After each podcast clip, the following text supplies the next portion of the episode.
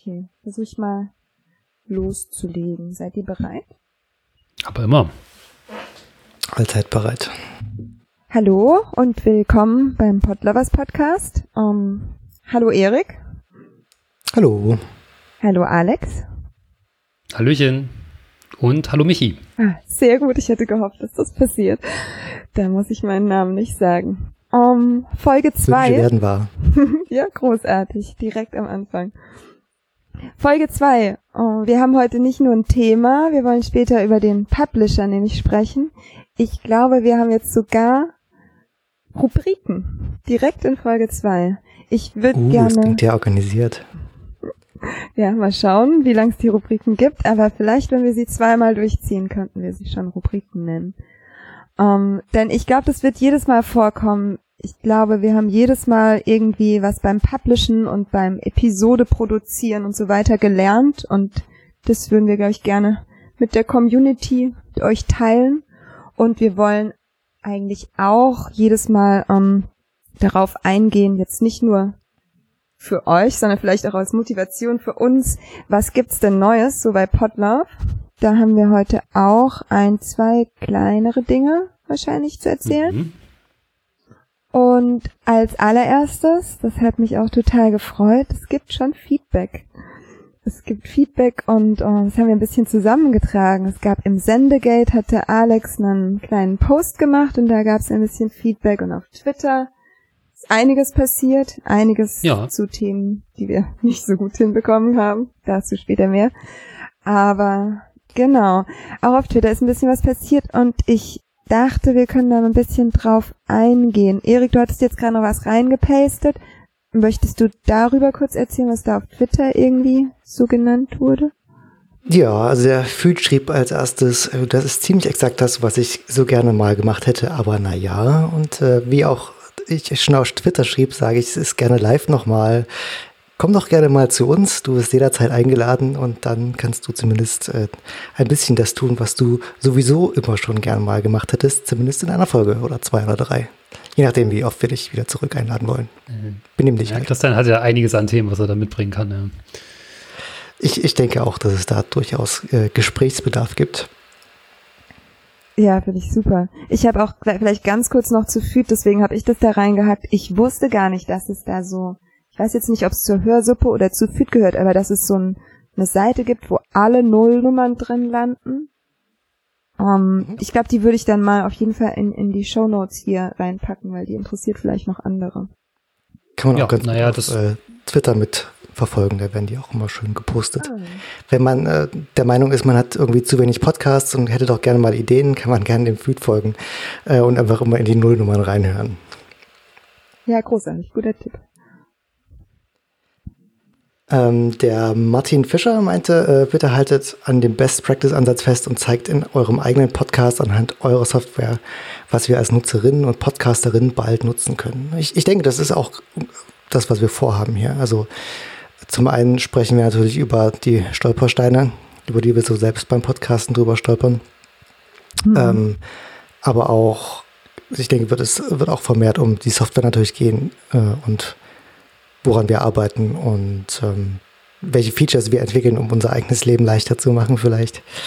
Solche Sachen. Ja, auf jeden Fall gutes Feedback. Ja.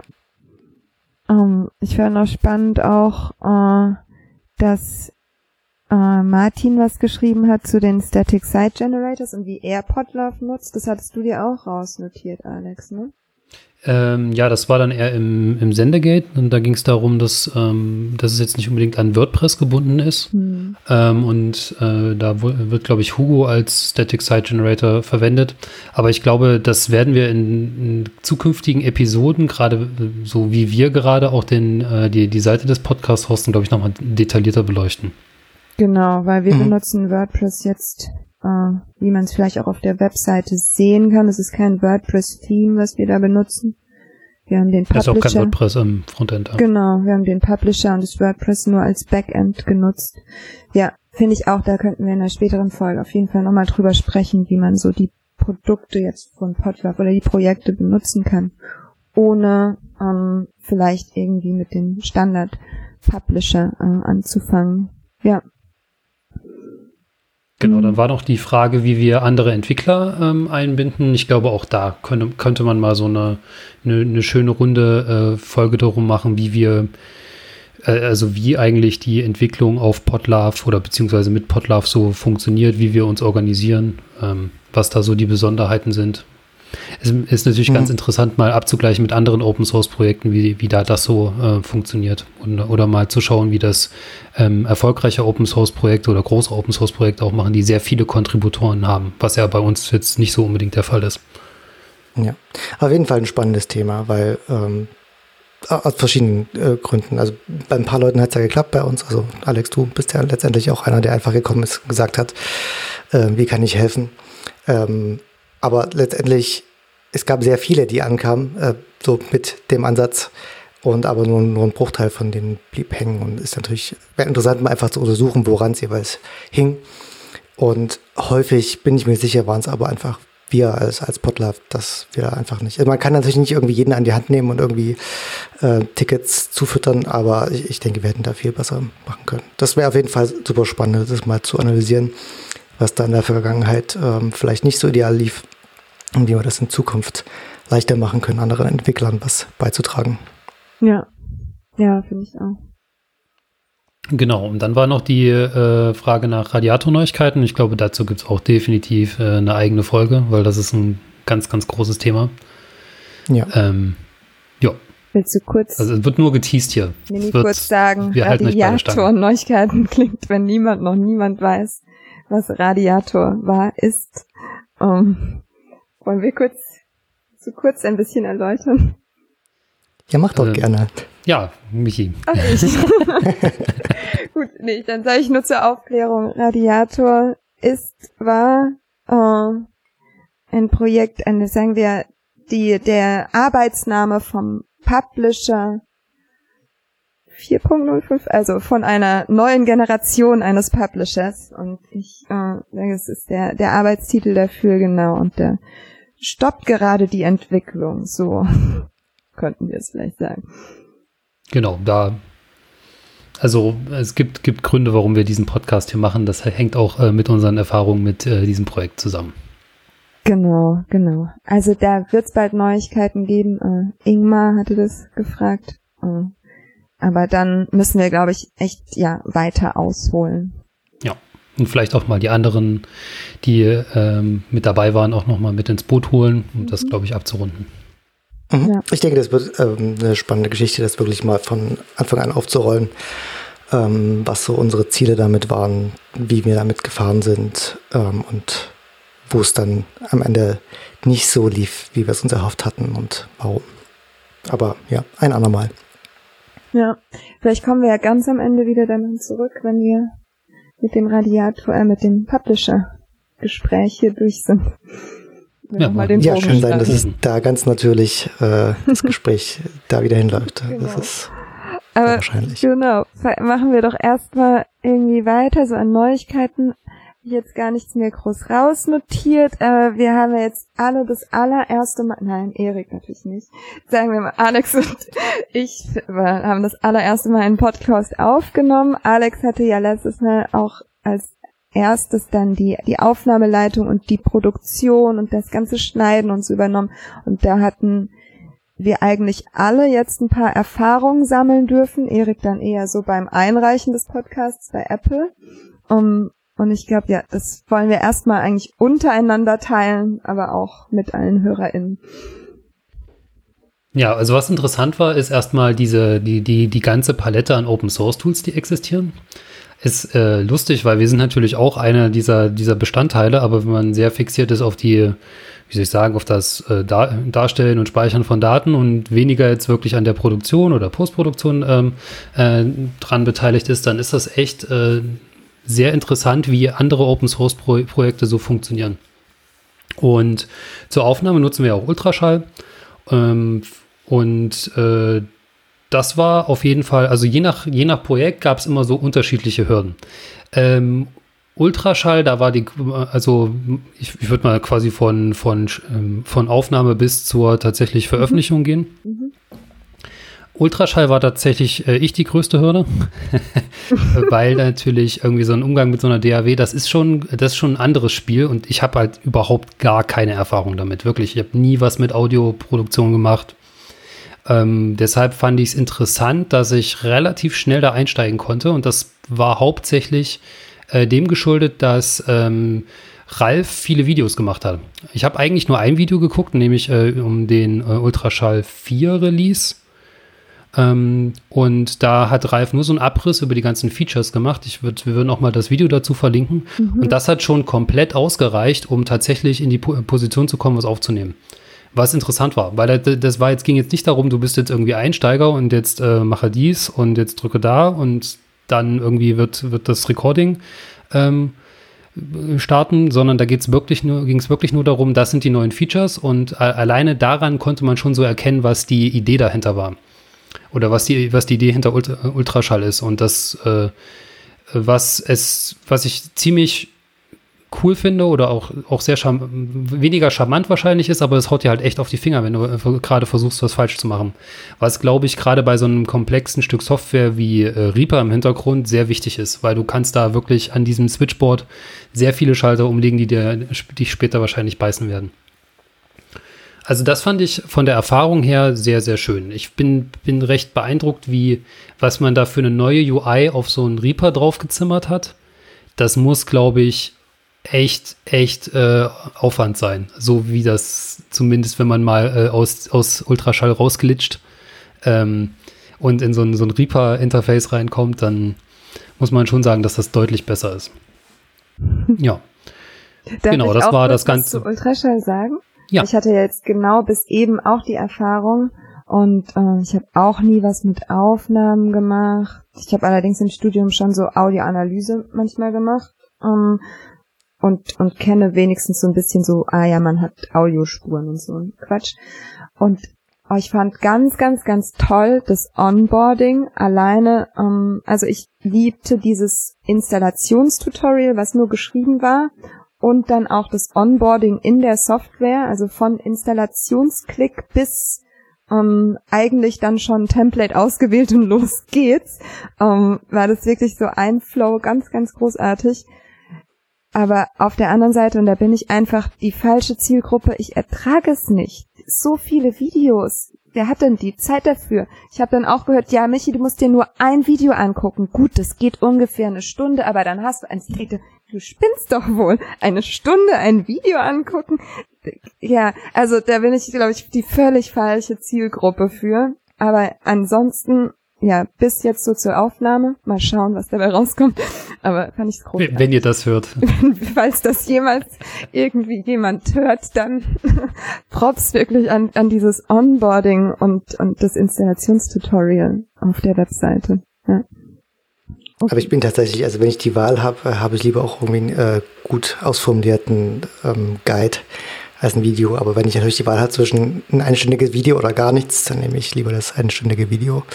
Ich glaube, da sind aber schon Guides noch mit draußen. Ich fand es halt einfach nur interessant, dass das war gar nicht dafür gedacht. Und trotzdem mhm. reicht es aus, um dich irgendwie startklar zu machen. Mhm. Das werde ich dann in zwei Wochen ja auch. Äh, das, spüren. genau. Mhm. Also meinen letzten äh, Podcast, weil ich ja immer drauf poche, dass ich sage, ich habe schon einen Podcast gemacht, habe ich, glaube ich, mit QuickTime aufgenommen. Da war ja nur ich. also ist doch schon mal ein anderer Komplexitätsgrad, der dann auf mich zukommt. Mal schauen.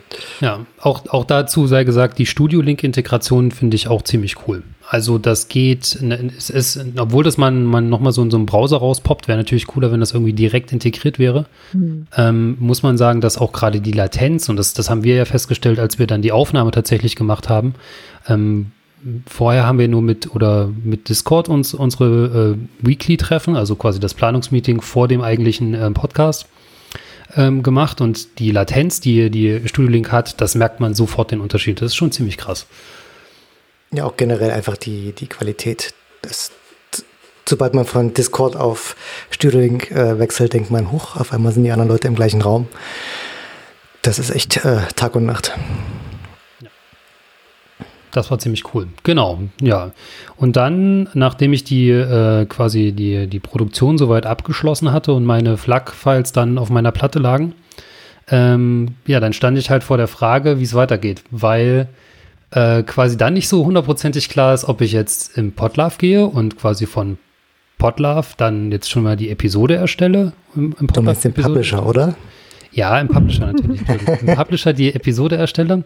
Oder, ähm, was ich ja eigentlich machen möchte, ist ja in Auphonic meine, äh, mein Audio nachbearbeiten und ein Transkript davon zu erstellen. Ja, da stand ich ein bisschen, äh, wie soll ich sagen, auf dem, auf dem Schlauch und habe mich dann erstmal dazu entschieden, in Auphonic ein bisschen rumzuklicken. Das ist auf jeden Fall, glaube ich, für jemanden, der auch, wie gesagt, kein, äh, ne, kein Audiospezialist, ähm, das ist auf jeden Fall eine Herausforderung. Ich meine, so ein bisschen so, also quasi, wenn man dann, da gibt es ja auch Ansätze oder bestimmte äh, Konzepte, die man da haben möchte, wie die, mit den Presets und so weiter.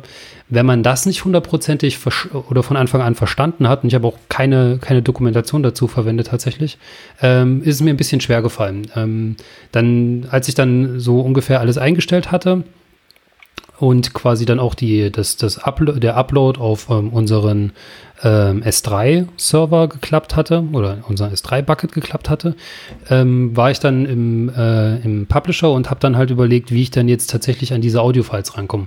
Und da ist mir so ein bisschen aufgefallen, dass wir im Publisher dieser, dieser erste Schritt, um überhaupt einen Podcast anzulegen, der ist gar nicht explizit aufgeführt. Du hast, äh, du hast sehr viele Einstellungsmöglichkeiten ähm, manche hängen damit, machst du nur einmal, manche willst du vielleicht häufiger machen, aber da gibt es kein so richtiges so, da fehlt so ein bisschen das an die Hand genommen werden, glaube ich. Ähm, Müssen genau. die und Jungs und Mädels genau. mal fragen. Wie man sowas richtig macht. Ja. Schönes Onboarding sollen die uns auch mal machen. Ja, so ein Onboarding. Naja, dann jetzt ist es natürlich so, dass, dass äh, also ich die Idee, die wir jetzt dabei haben, ist jedes Mal, wenn wir irgendwie an so eine Barriere stoßen, dass wir das für uns selber festhalten. Und ich habe jetzt angefangen, im GitHub äh, unsere äh, ein paar Issues dafür einzustellen. Ähm, das eine für quasi die Auphonic-Integration, was glaube ich ganz interessant ist, weil nur weil ich das jetzt falsch gemacht habe, heißt es ja nicht, dass alle Menschen so ticken. Also was jetzt noch so eine kleinere Hürde ist, ist, dass man natürlich, wenn man in ähm, auf Honig das schon fertig produziert hat, kann man die Metadaten relativ einfach übernehmen. Aber andersrum, zum Beispiel aus dem Publisher nach auf Honig, ist schon wieder ein bisschen schwierig, weil da wird Multitrack-Audio gar nicht angeboten. Und das ist ja das, was ich, da, das, das wusste ich, dass ich das machen wollte. Ja, also der empfohlene Weg ist natürlich schon, ähm, alles über den Publisher zu steuern, aber wir kamen einfach nie dazu. Also wenn ich sage wir, dann meine ich ich, mich, ähm, ähm, die Multitag-Integration in Auphonic äh, in das Modul einzubauen. Ähm, das war, also wenn man nur eine Spur hat, dann geht das äh, ganz gut über einen Publisher, aber mit Multitrack hast du sofort verloren, weil es da einfach keine Integration gibt. Äh, deswegen ja, gibt es auch, so, auch Entschuldigung. Nee, mach ich weiter. Deswegen gibt es auch so viele verschiedene ähm, Workflows, wie die Leute mit ähm, Podlove Publisher umgehen, alleine schon Multitrack oder Singletrack unterscheidet völlig, wie die den Publisher irgendwie benutzen. Habe ich bei der Recherche, bei der User Research damals festgestellt. Ja, ja, es ist ja, es ist auch so ein bisschen so, dass ähm, man ja im Metadaten aus äh, Auphonic importieren kann, aber ähm, Meta diese Metadaten nach Auphonic schreiben, die Option habe ich zum Beispiel gar nicht gefunden. Das geht, wie gesagt, nur, wenn du Single-Track hast. Ja. Ähm, sobald du Multitrack hast, musst du eigentlich alles in Auphonic äh, einstellen äh, und kannst ja am Ende nur die Ergebnisse in den Publisher importieren.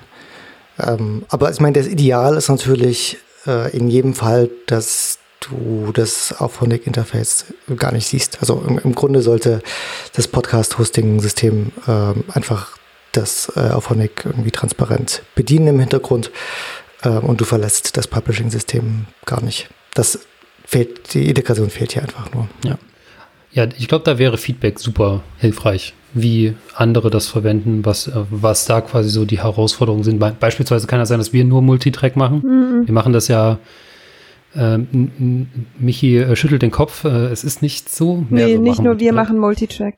Das, das meinte ich ja. Ich hatte ja, was sagen wir, vielleicht zwei Hände voll PodcasterInnen befragt ähm, nach ihrem Workflow, ähm, auch in unserer Arbeit da am, am Radiator im Zusammenhang mit dieser Arbeit.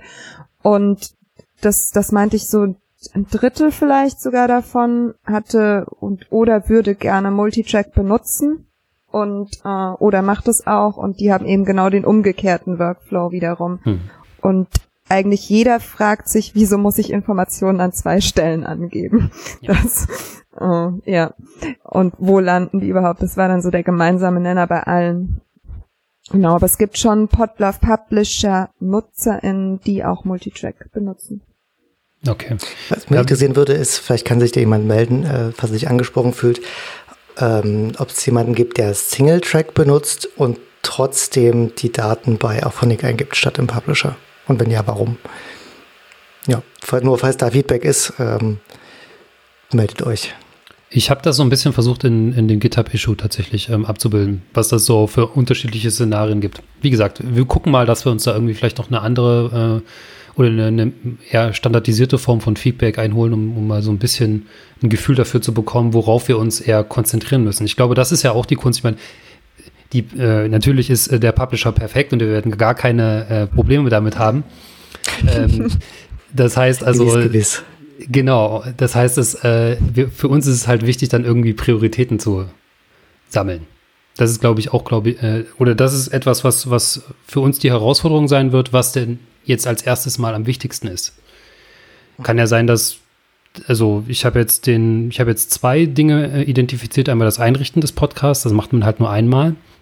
Und das äh, ist wahrscheinlich für die, die ähm, auch die Nutzerin, die oder Hörerin, die das jetzt hier sich gerade auch äh, ähm, anhören, wahrscheinlich nicht so super interessant, weil die haben schon einmal einen Podcast äh, angelegt und sind da und haben die ganze Konfiguration schon gemacht und das andere ist halt dann die aufwendige Integration, die man da vielleicht auch verbessern kann. Mhm. Also nochmal ja. apropos einrichten, äh, hast du da das Video gesehen, das es dazu gibt? Nee. Oder hast du dich einfach durchgeklickt? Das wären nur fünf Minuten gewesen. Ja. Video. Und da kommst ja, also du von da, einem leeren Publisher bis zur ersten veröffentlichten Episode. Ja, aber also ich hätte mir so ein, so Setup-Wizard gewünscht tatsächlich, der dann, der, der dann eventuell noch mit so, äh, was vielleicht mit abbildet, was ich tatsächlich schon für Vorerfahrungen habe. Kein, abhängig davon möchte ich ja unterschiedliche Einstellungen vielleicht machen. Ja, also über so ein Wizard äh, reden wir natürlich auch schon seit Jahren, aber einfach nie Priorität, aber wäre auf jeden Fall ähm, eine interessante Geschichte. Da will man halt gleich irgendwie gleich mehrere Dinge mit abfangen, dass man vielleicht den Podcast schon woanders gehostet hat und einfach den Feed importieren will und so. Da kommt dann wieder viel zusammen. Ja. Ähm, wie man es dann richtig macht und dann wird es schnell ein Megaprojekt. Aber klar, also der Bedarf ist auf jeden Fall da. Es würde, mich würde halt auch, ich meine, bei moderner Softwareentwicklung hat man heutzutage eigentlich äh, Tracking an allen möglichen Stellen. Ähm, und mich würde interessieren, wie viele Leute si sich den Publisher angucken und installieren und einfach an dieser Lernwand zerprellen. Weil ich einfach zerschmettern. Weil also die, die Lernkurve ist schon, schon hoch, glaube ich. Also wenn man da so als ähm, unbedarfter Nutzer ohne technischen Hintergrund ankommt und sich einen Publisher installiert und okay, ich habe jetzt hier meine MP3 und ähm, möchte die irgendwie publizieren und sich einfach nur den Publisher installiert, ich glaube, dann ist man schon ziemlich verloren. Ähm, aber die Zahlen haben wir einfach nicht. Also ich kriege halt von WordPress, na gut, tatsächlich habe ich die Gesamtanzahl von Downloads und die aktiven Installationen, aber die Downloads sind halt inklusive aller Updates und deswegen ist es irgendwie eine sinnlose Zahl. Ähm, ja, keine Ahnung. Werden nur irgendwie sehr spannend zu wissen, wie groß die, wie sagt man, Bounce Rate ist. Ähm, ja. Von, von äh, Einsteigern. Die war wahrscheinlich sehr, sehr hoch. Aber ja, kann man nur mutmaßen. Oder auf gut Glück äh, einfach mal verbessern, so ein Wizard bauen und ähm, hoffen, dass es Leuten was bringt. Man kann halt schlecht messen, beziehungsweise darf es gar nicht ohne Opt-in, was auch okay ist. In WordPress-Plugins, also du darfst keine Daten irgendwie zu dir, also in irgendwie einen Drittdienst, auch selbst wenn es dein eigener ist, schicken. Ähm, wir hatten halt immer schon mal den Bedarf, auch zu wissen, welche PHP-Versionen haben eigentlich unsere Nutzer. Also klar weiß man das von WordPress, aber wir vermuten halt, dass unsere Verteilung von den Publisher-Nutzern ein bisschen andere ist, aber auch das darf es wiederum nicht, außer mit Opt-in und da war man dann, naja, was bringt das? Und bis hm. die Leute auch irgendwie nicht irgendwie mit ständig Pop-ups nerven und ja, letztendlich haben wir keinerlei Daten über die Nutzer, außer die, die uns WordPress gibt und das sind 6000 aktive Nutzer und das war's. Das hilft nicht viel. Nee, Gut, aber danach war, also danach war ich ja eigentlich dann fertig, nachdem ich Erik drei Fragen gestellt hatte. ähm, ja, du dann, bist auch äh, ganz, ganz interessant ähm, über was gestolpert, worüber sehr viele stolpern. Du hast nicht gefunden, äh, wo man Kapitel aktiviert. Richtig. Ja, genau. ich wusste, ähm, dass es im Podlove-Menü ist und ich bin aber dann so weit gekommen, dass ich das Podlove-Menü nicht gefunden habe, sondern nur das Podlove-Menü in den Settings und gar nicht gesehen habe, dass es darunter noch eins gab. Und ich wusste so, das hatte mir, ich glaube, ich glaube, Annalena war das, oder ich musste das auf jeden Fall schon mal jemandem zeigen, oder jemand hatte das mir schon mal gezeigt. Ich wusste, dass das an einer anderen Stelle geschieht, wenn es nicht da ist in diesem, äh, bei dem Folge editieren, ähm, Formular. Ja, es ist an einer merkwürdigen Stelle, die niemand findet. Und lustigerweise, also ich weiß, es gab bestimmt äh, schon irgendwie ein Dutzend Fragen im Forum danach, wo das denn geht oder an allen möglichen äh, Stellen. Dann habe ich irgendwann mal ein, ein kurzes Videotutorial dazu gemacht, dann wurden es, glaube ich, weniger Fragen. ähm, und jetzt kam Alex an und ich dachte mir, okay, also wenn Alex es auch nicht findet, ähm, jetzt habe ich es geändert und äh, Kapitel sind einfach von Anfang an an. Also ja, das, das Feature ist jetzt, weil ich meine, mittlerweile ist auch, äh, die meisten Shows haben irgendwie Kapitelmarken und wahrscheinlich ist es sinnvoll, das einfach bei Default anzustellen. Also der Gedanke war einfach, ähm, das Episodeninterface nicht voll zu klattern mit Interface, den die Leute nicht brauchen, ähm, sodass man sich einfach wahlweise dazu klicken kann. Also wie wir auch das Modulsystem haben. Nennt man das nicht Nudging? Wenn wir mit so einem Default, dass es an ist, ja schon auch vorantreiben, dass es vielleicht überhaupt Chaptermarks gibt, dann heißt es doch irgendwie so Nudging. Das heißt, wir befehlen nicht, dass es mhm. Chaptermarks geben sollte, aber die Menschen werden, die Nutzerinnen werden darauf hingewiesen, dass es die doch geben könnte und dass das doch sehr gut wäre. Ja, vielleicht äh, führt die Änderung zu mehr Kapitelmarken. Mhm. Das wäre auch schön. Das ist übrigens ein ganz guter Punkt, äh, weil gerade bei den Kapitelmarken ist es auch so transparent geworden. Die habe ich äh, natürlich in Ultraschall erstellt und habe sie dann aus Ultraschall in Auphonic äh, kopiert und habe sie dann aus Auphonic in äh, den, den ähm, Publisher importiert. Also so quasi so manuelle äh, Datenübertragung ist halt immer sehr fehleranfällig. Ich glaube, da ist, das ist auch etwas, womit wir uns auf jeden Fall auch noch beschäftigen sollten, vielleicht irgendwie so mehr Synergie zwischen diesen Projekten hinzubekommen. Aber ich glaube, die Kapitelmarken müsste es automatisch von Auphonic importieren. Theoretisch. Ja, von Auphonic, klar. Also aber trotzdem hätte ich theoretisch die mal, ich könnte sie ähm, quasi aus äh, Ultraschall in ähm, Auphonic äh, schreiben und ich könnte sie auch nochmal von Ultraschall, wenn ich mir nicht sicher bin, wo die Metadaten herkommen, dann äh, nochmal in Da geht es eher darum, dass dir als Nutzer unklar ist, wo die Daten hinfließen. Naja, ich würde gerne irgendwie so direkt sagen, jetzt schick mir das mal bitte ähm, entweder direkt an ähm, Auphonic und dann fließt das weiter oder du hast halt irgendwie so eine Pipeline, die du so zusammenstecken kannst oder äh, mhm. schick's mir bitte direkt an Publisher. Muss ja, ah, ich meine, wir, wir gehen jetzt davon aus, dass man Auphonic verwendet, das muss ja nicht sein. Mhm. Ich, ich, denke auch, der, der sinnvollere Hub an der Stelle ist der Publisher, mhm. dass man halt den Publisher als Endpunkt hat, egal ob man Auphonic nutzt oder nicht. Aber ja, das ist schon wieder eine Detailfrage. Hm. Genau, aber äh, eigentlich wollte ich ja die, wollte ich ja eine, eine super Überleitung machen zu, zu Erik, weil äh, ich habe ja den Podcast gar nicht eingereicht.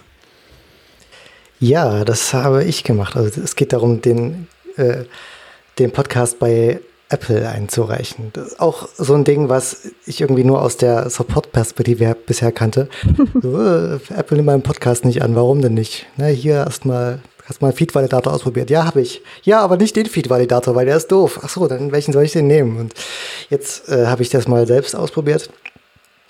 Aber äh, die erste Hürde war, überhaupt einen iTunes-Account anzulegen, weil ich wollte natürlich, dass wir alle drei irgendwie drauf zugreifen können. Das heißt, ich äh, habe mir äh, einen Service-Account angelegt. Das heißt, ich muss erstmal bei Apple eine neue E-Mail registrieren, was gar nicht so einfach ist auf einem Mac, wo man schon einen aktiviert hat. Weil, also zum erst, zuerst musste ich äh, irgendwie danach googeln, wie man überhaupt äh, das, diese E-Mail anlegt. Oder beziehungsweise ich habe mich bei iTunes Connect angemeldet und wollte dann zu äh, Apple Podcast Connect oder wie es heißt. Und das waren, waren irgendwie schon verschiedene Accounts drin. Der war total verwirrt.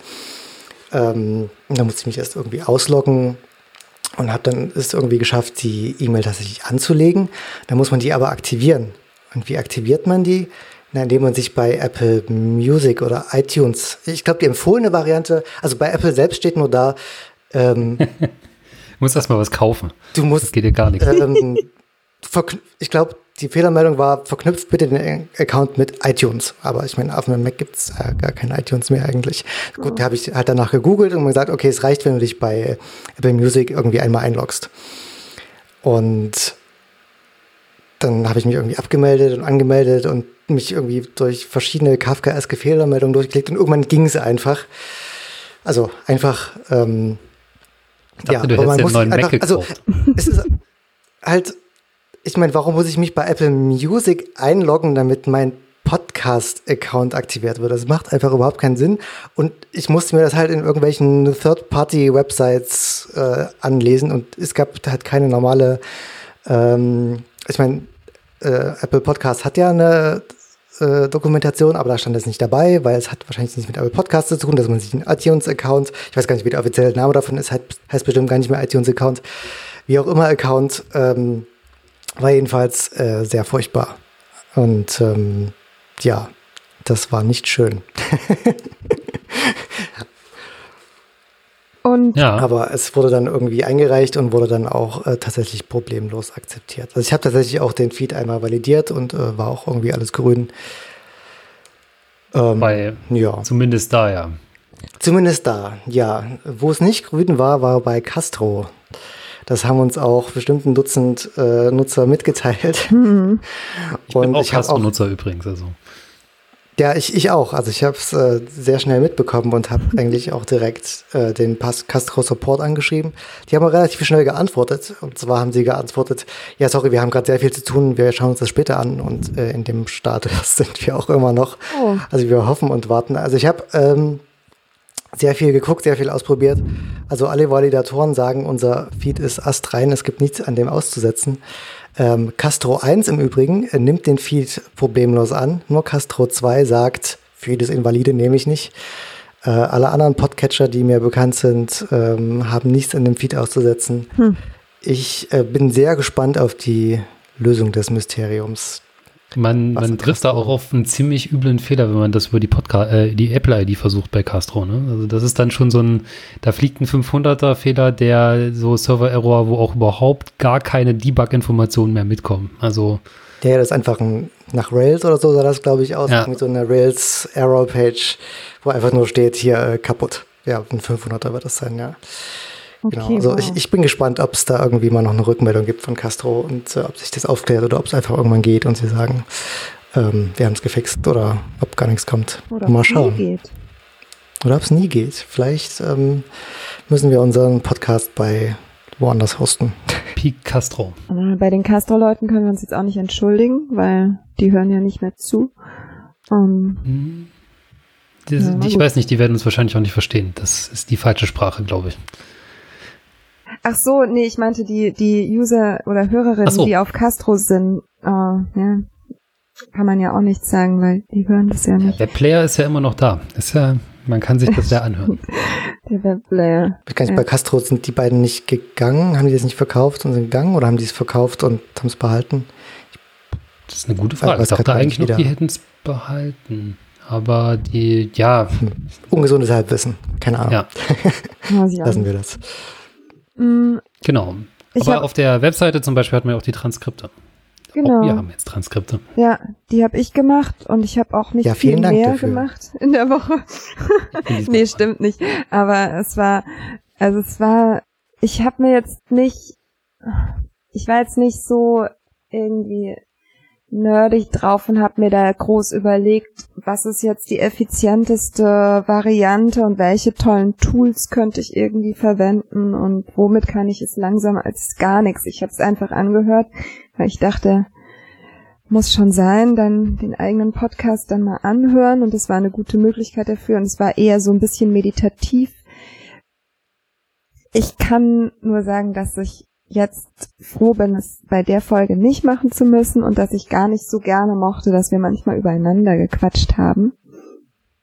Oder auch, das ist mir, mir ist natürlich, ja, mir ist ganz viel an uns oder an meiner Stimm- und Sprechweise aufgefallen. Allerdings. Das ist ja, furchtbar, ne? Ja, ja. Ich, also, nicht deine Sprechband, sondern, äh, Michi, ist echt sondern äh, wenn man wenn man sich das so durchliest, gerade die Transkripte und wenn man wenn man da jeder äh, irgendwie jeder Satz mit dem gleichen Wort beginnt und man so sagt, Kami, reiß dich doch mal zusammen, das kann doch nicht so schwer sein, mal ein anderes Bindewort zu verwenden. Ich fand es auch äh, sehr sehr spannend. Ich habe auch äh, natürlich den Podcast selber gehört und das klang irgendwie okay.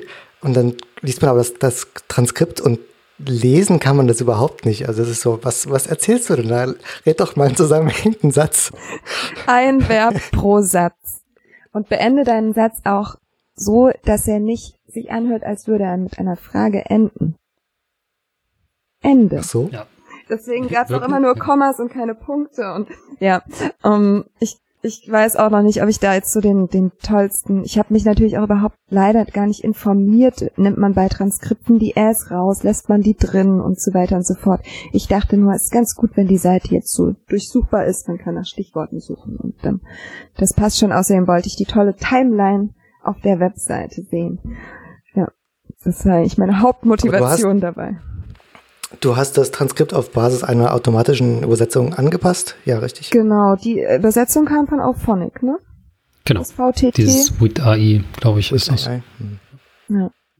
Und ja, das, das, das, das ging ganz gut, weil die Struktur, also ich musste wirklich nicht viel schreiben.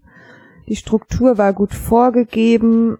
Allerdings, es werden natürlich keinerlei Anglizismen erkannt. Ich habe eine ganze Liste, wie Podlove äh, transkribiert wurde. Oder auf Phonic ist noch immer mein größter Liebling, weil es hieß auf Honig. Ich, ich, ich auf Honig. mit, mit wie die Bienen, wie die Bienchen mit dem Honig. Ähm, ja, da habe ich mich noch, da habe ich mich noch tagelang drüber, drüber gefreut. Aber ja, keine, ich, wir haben hier keine großen neuen Software-Erkenntnisse. Ähm, ich würde mal darüber darauf übergehen, äh, vielleicht, wir hatten ein paar kleine Verbesserungen an den Podlove-Produkten, ne? Ähm, Erik hatte direkt äh, irgendwelche Bugs gefixt, stimmt das? Die es schon seit Jahren gibt, ja, oder? also was ich, was ich vor allem gemacht hatte, ist, ähm, was man natürlich so macht, wenn man eine Episode veröffentlicht von einem Podcast, ist mal ein bisschen zu, beob zu beobachten, wie so die Zugriffszahlen sind. Und das habe ich natürlich am Telefon gemacht äh, und festgestellt, dass die Mobile View der Analytics-Ansicht im Publisher echt äh, so ein paar Macken hat. Und die habe ich einfach direkt mal ausgebügelt.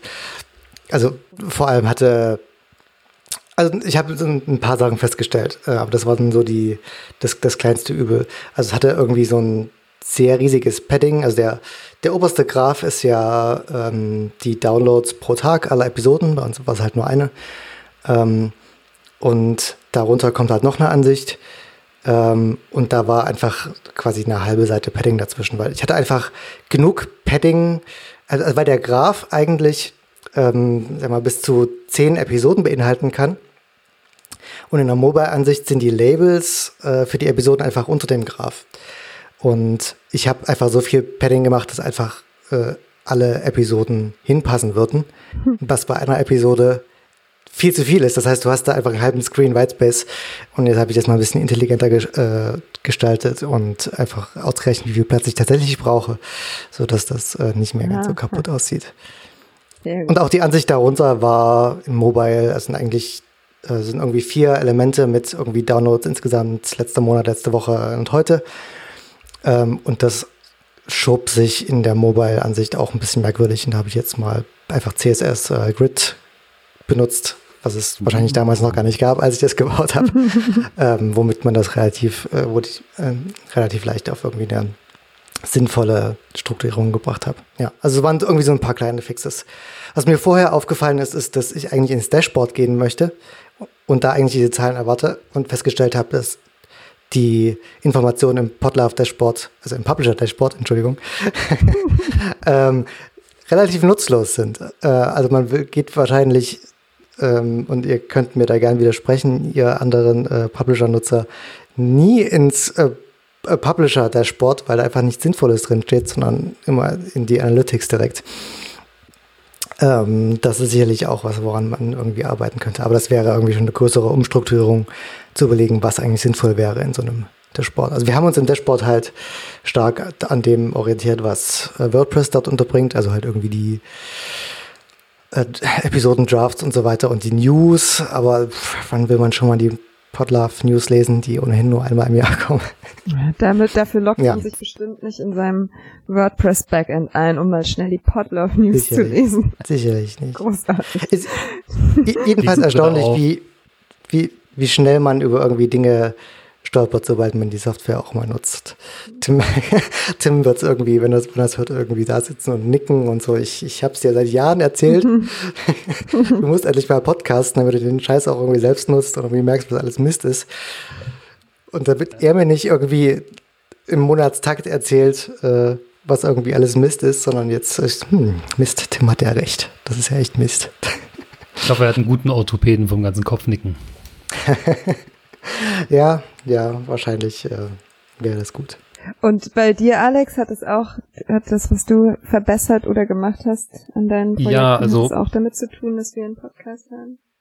Ja, und zwar ähm, nutzen wir ja auch eine, den, für den Subscribe-Button auf der Podlovers Webseite nutzen wir auch Libraries aus dem Player oder auf dem Podlove UI äh, Repo. Und da ist mir aufgefallen, dass die Client-Identifikation nicht richtig funktioniert hat. Das heißt also, ähm, ich habe einfach mal alle Clients reingestopft und habe dann mal dachte, okay, hat, funktioniert ja beim Player auch, wird da ja auch funktionieren, der Code ist auch der gleiche, funktioniert aber beim Player gar nicht richtig. Also das heißt, der, der, der Webplayer, die, die, die Subscribe-Button-Visualisierung von den Clients hat äh, vor allen Dingen, glaube ich, unter Android und auch dann ähm, unter iOS nicht hundertprozentig funktioniert, weil der halt die Plattform nicht richtig erkannt wurde. Und das habe ich gefixt und äh, ähm, habe dann, glaube ich, noch für AntennaPod, ähm, der woll oder der Client möchte den ähm, Feed ohne äh, den Präfix haben. Das habe ich noch angepasst und das sollte jetzt auch funktionieren. Hm, sehr gut. Ähm, und wir hatten ein Board angelegt für Features, ähm, die priorisiert genau. werden könnten. Ja. Ähm, sind da, was ist da im Moment drauf und was ist das genau? Das sind die beiden, über die ich schon ge geredet habe. Ähm, einmal der Wizard und einmal die Auphonic-Integration. Werde ich dann verlinken in den Show Notes. Da sieht man also jetzt um, die ganzen Tickets und Issues, uh, Mängelungen, Bemängelungen und Bugs, die entstehen irgendwie, während wir hier an dem Podcast arbeiten, um, sieht man dann da, dort auch auf dem Projektboard und um, wer sich gerne dort einloggen will, kann dann wahrscheinlich auch Daumen hoch, Daumen runter ähm, geben ja, auf diesem mit, Kärtchen. Mit GitHub-Account geht das, ja. Genau, Aber, könnte kommentieren oder eigene Kärtchen anlegen. Ähm, ich werde es auf jeden Fall mal verlinken. Ein frisches Board ist super. Der Publisher hat noch 75 offene Issues. Ich dachte, Boards. Also, also es ist halt was, wo ich auch äh, gestolpert bin, gerade in, da kommen wir nachher noch dazu, weil ich gerade an der 3.0 arbeite. Und ich mich frage, was ich mit diesen ganzen Uralt-Issues mache. Also so die, also die erste Seite ist so ein Jahr alt, also bis zu ein Jahr alt. Das heißt, das sind wahrscheinlich 25 und dann sind halt noch 50 Issues, die halt bis zu, keine Ahnung, sieben Jahre alt sind. Und welchen Wert haben diese Issues noch? Wenn sie einfach nie bearbeitet worden werden, ähm, sollte man nicht. Also es gibt ja so einen GitHub-Bot auch, der irgendwie inaktive Issues schließt, aber es ich weiß nicht, ob das halt auch Issues schließt, die schon noch einen Wert haben, weil manchmal es ist irgendwie ein schwieriges Thema. Keine Ahnung, vielleicht kommen wir dann auch noch dazu, äh, wie man mit sowas umgeht. Ähm, ich bin halt irgendwie gerade an so einem Moment mit der 3.0, wo ich irgendwie so ein, so ein paar Kahlschläge schon ganz gern machen würde, einfach um so einen Clean Slate zu bekommen. Aber jetzt so einfach, ähm, einfach mal alle Issues zu schließen, ist irgendwie auch so ein Dick-Move. ich würde auch sagen, kommt ein bisschen aufs Issue an. So ein ja. sieben Jahre altes Issue ist, aber da schreibt pro Monat der User immer noch drunter, bitte, bitte, hilf mir doch. Dann wäre das Nein, ich, ich, ich meine eher so Issues, die ähm, einfach die letzte Aktivität irgendwie fünf, sechs Jahre her ist. Ich meine, wem, wem bringt dieses Issue noch was? Kannst du mal zumachen, mal gucken, ob, er, ob, ob sich dann jemand beschwert. Das ist, glaube ich, so die, die Art und Weise, wie, wie man das dann, dann meistens mhm. löst. Also man kann das ja, man muss ja auch nicht reinschreiben, so ja, das werde ich nie machen, sondern äh, bitte melde dich, wenn das immer noch für dich wichtig ist. Ja. Ja.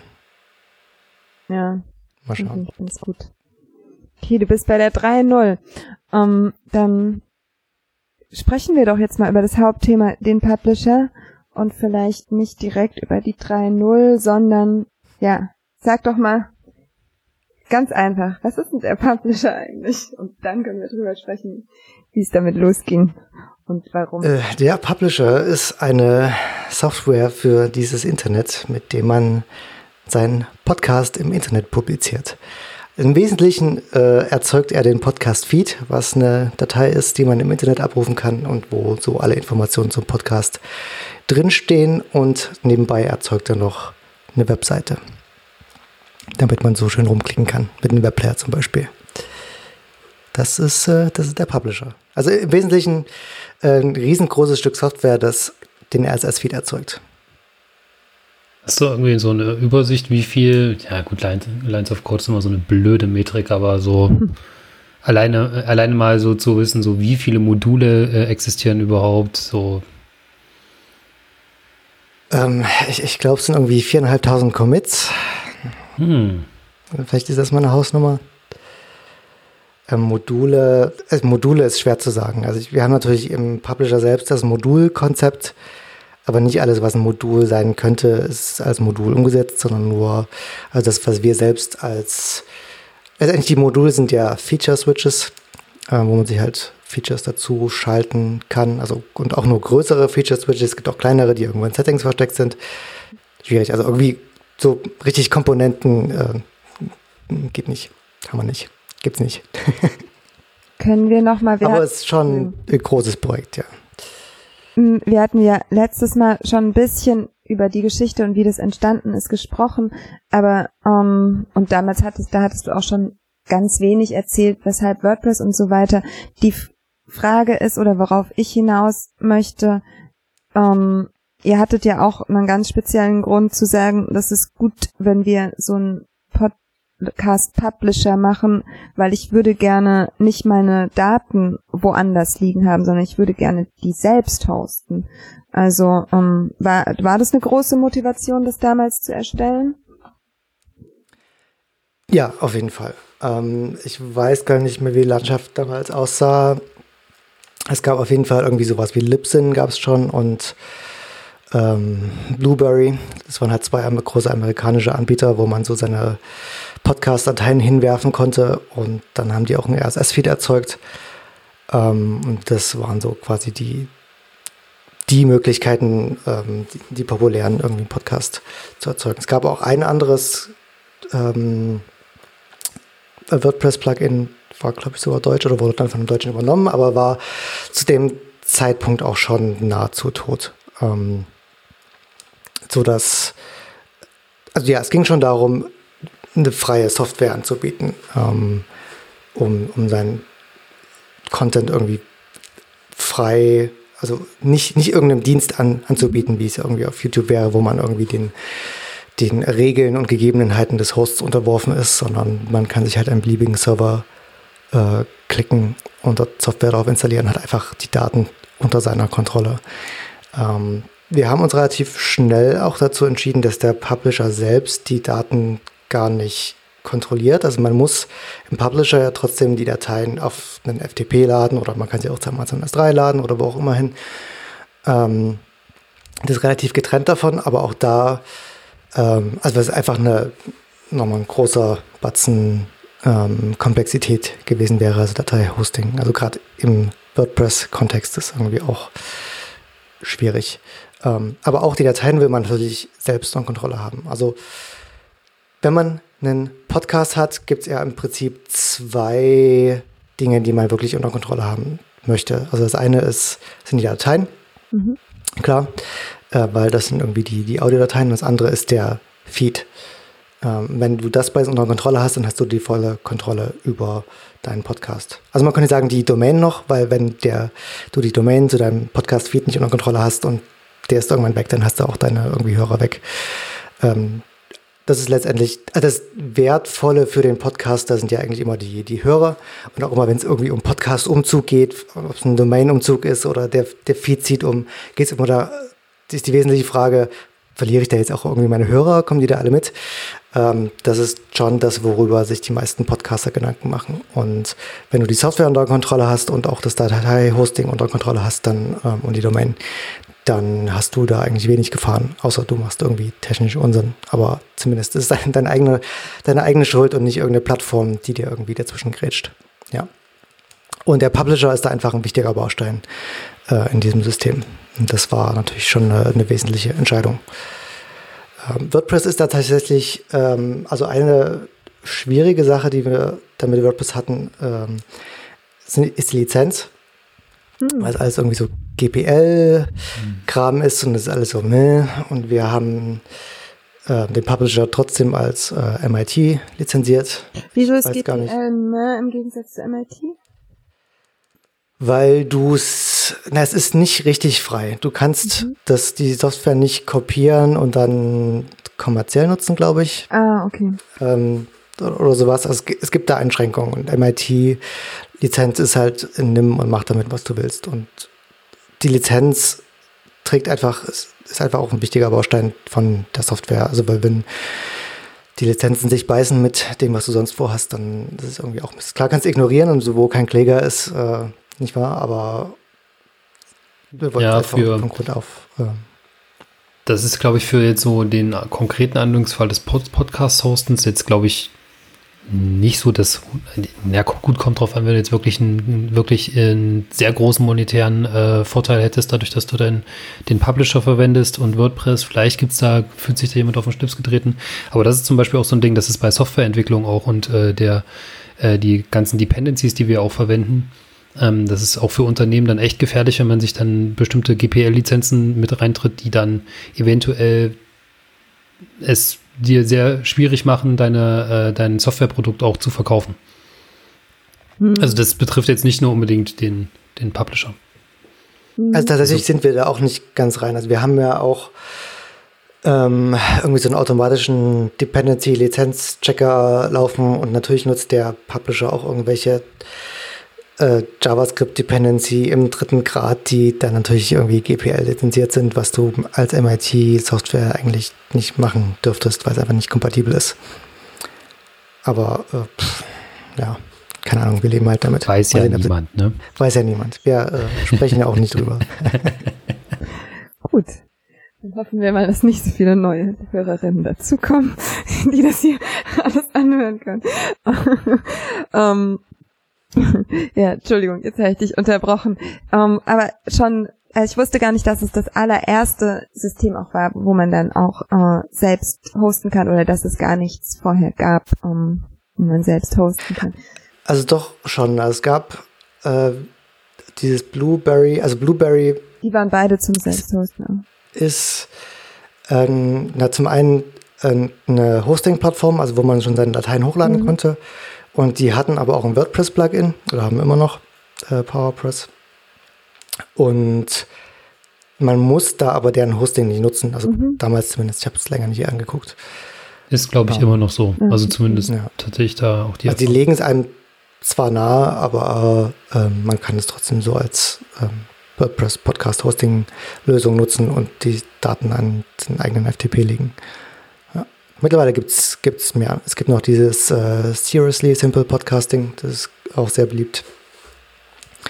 Mhm. Ähm, ja, also, aber finde ich ganz gut, dass es da einfach ein bisschen Competition auch gibt. Ähm, besser als irgendwie nur eins, zwei große.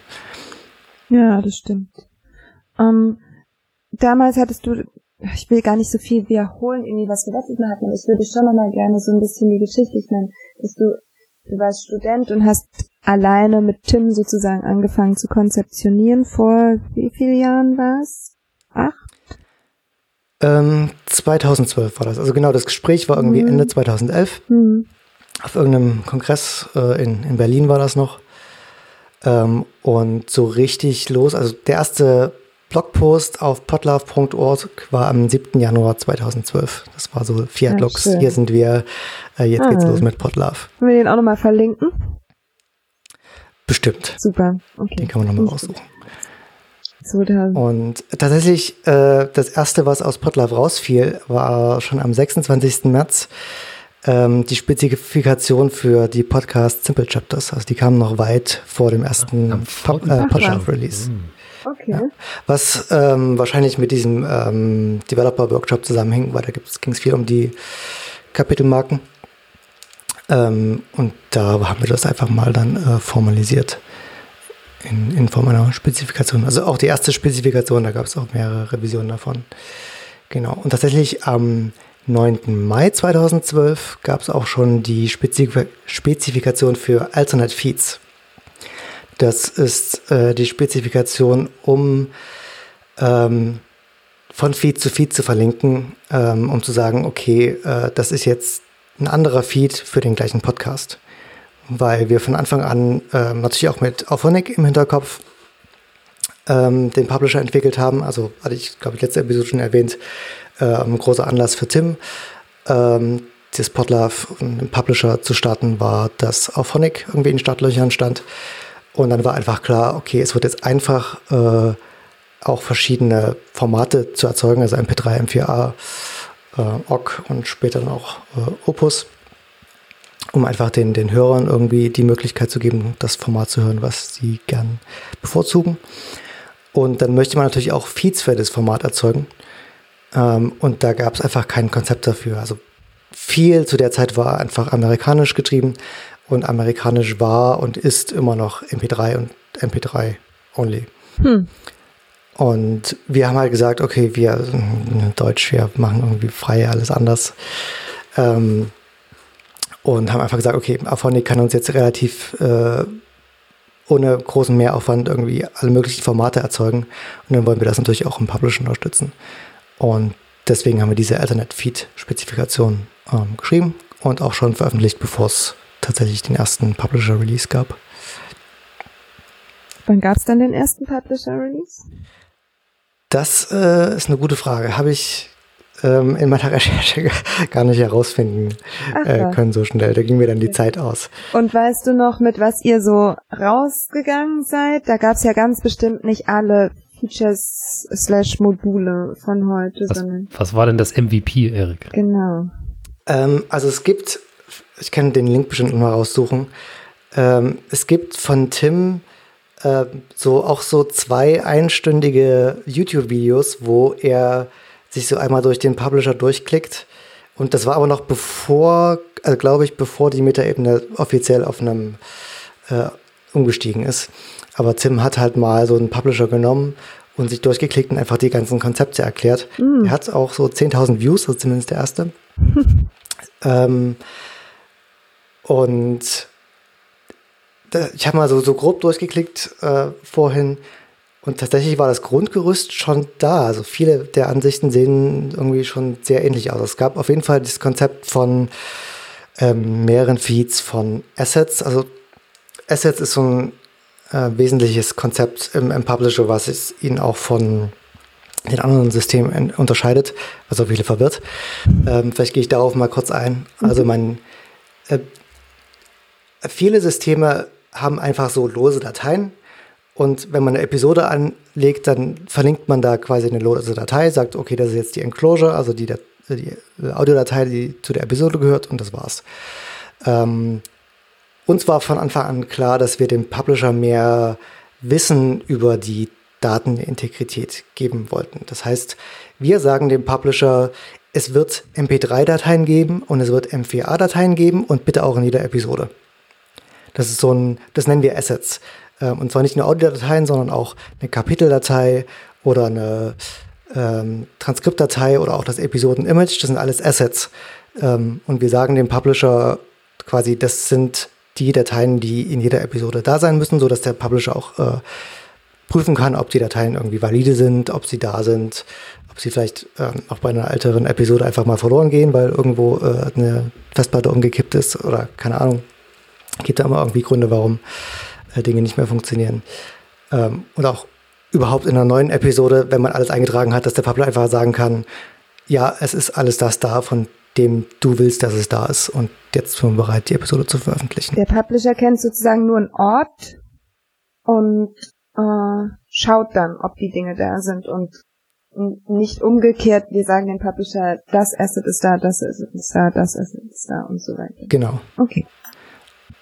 Es ist halt auch so, ein, äh, so ein, ähm, eine gewisse Lernkurve für, für die Nutzer. Also viele ähm, legen erstmal irgendwie verschiedene Assets pro Episode an und denken, man müsste, sie müssen dann irgendwie verschiedene Assets anlegen und ist, verstehe ich auch, die Verwirrung ist ja irgendwie groß und das muss man irgendwie einmal ähm, verstanden haben, dass man eigentlich nur einmal MP3 anlegt und einmal MP4A anlegt oder beziehungsweise ist das auch irgendwie ähm, was, was wir am Ende äh, später gemacht haben, ist, wenn man jetzt den Publisher neu installiert, dann ist einfach schon ein MP3-Asset da und es ist schon ein MP3-Feed da.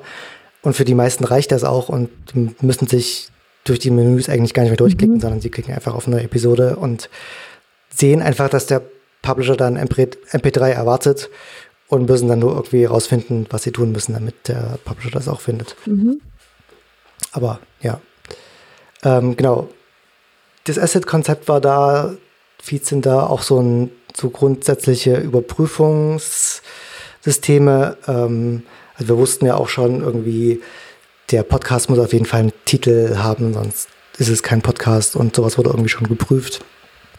Ähm, der Podcast ähm, musste einen Feed haben, natürlich. Äh, auch der wurde natürlich erzeugt.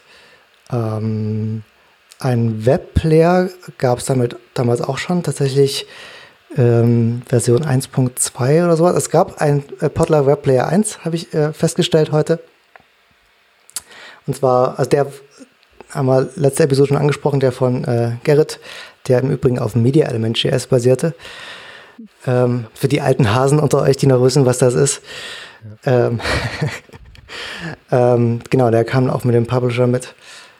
Ähm, ja, das war so, so die Basis. Also es gab auf jeden Fall keine Analytics.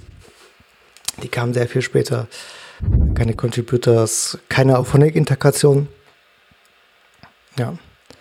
Ähm, vielleicht noch ein interessanter Punkt, ähm, den ich auch festgestellt habe. Also viel der Entwicklung lief so, dass ich mich mit Tim in unregelmäßigen Abständen ähm, mal einen ganzen Tag getroffen habe mir einfach den Stand durchgesprochen haben. Und in einem diesen Meeting haben wir uns tatsächlich gegen Shows entschieden. Also die erste interne Version des Publishers hatte das Konzept von mehreren Podcasts in einem, in einem WordPress-Installation. Und das war aber einfach sehr komplex. Also ich weiß nicht mehr, wie ich das technisch umgesetzt habe. Also ich weiß, dass ich anfangs versucht habe, viel mit WordPress-Bordmitteln zu machen und das Ganze irgendwie über Taxonomien abzubilden. Und mittlerweile könnte das vielleicht gehen, aber damals waren die Taxonomien noch nicht so ausgereift und wir sind da irgendwie viel gegen Wände gefahren.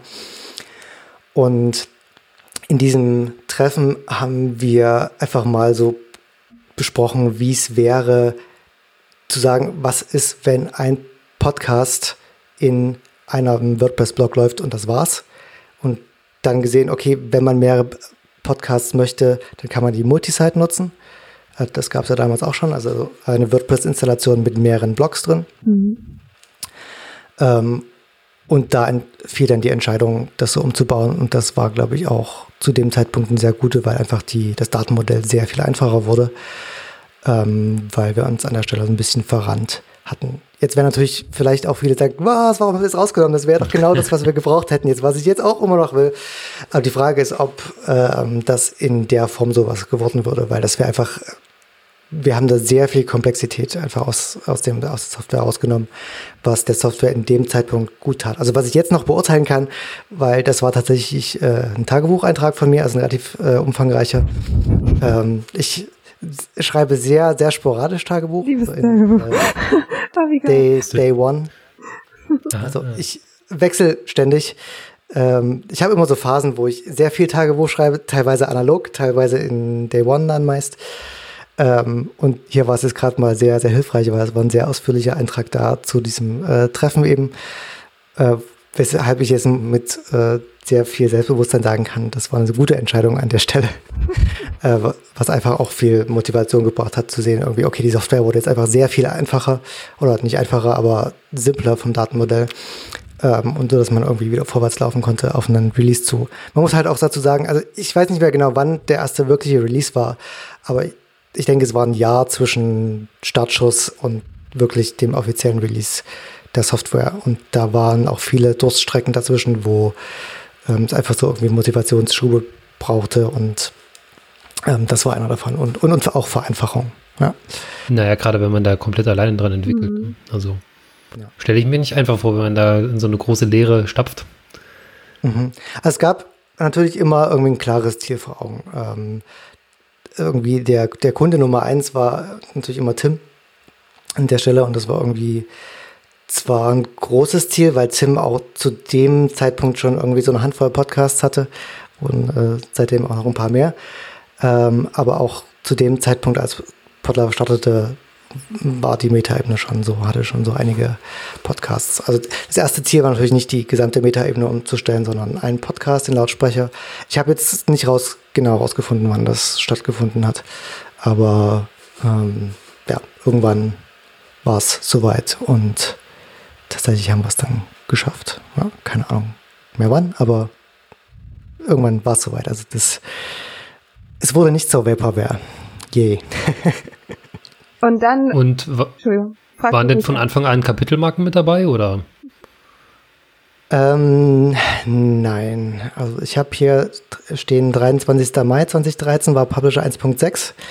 Da steht äh, Basic Chapters. Und ich glaube, also das war auch so äh, mit auf Phonic zusammen. Also ich glaube, die erste Integration war auch so, ähm, so eine also das erste Auphonic-Modul war tatsächlich auch nicht von mir, sondern von, äh, lass mich überlegen, oh, Tobi Bayer, äh, Einschlafen-Podcast. Und zwar war das so ein relativ kleines Plugin, was ähm, davon ausging, dass man die Daten alle bei Auphonic einträgt und dann nur die Ergebnisse in den Publisher importiert. Es war halt auch so, äh, Tobi hat es eine Weile benutzt und war es einfach leid, die Daten dann von Aphonic in den Publisher zu kopieren.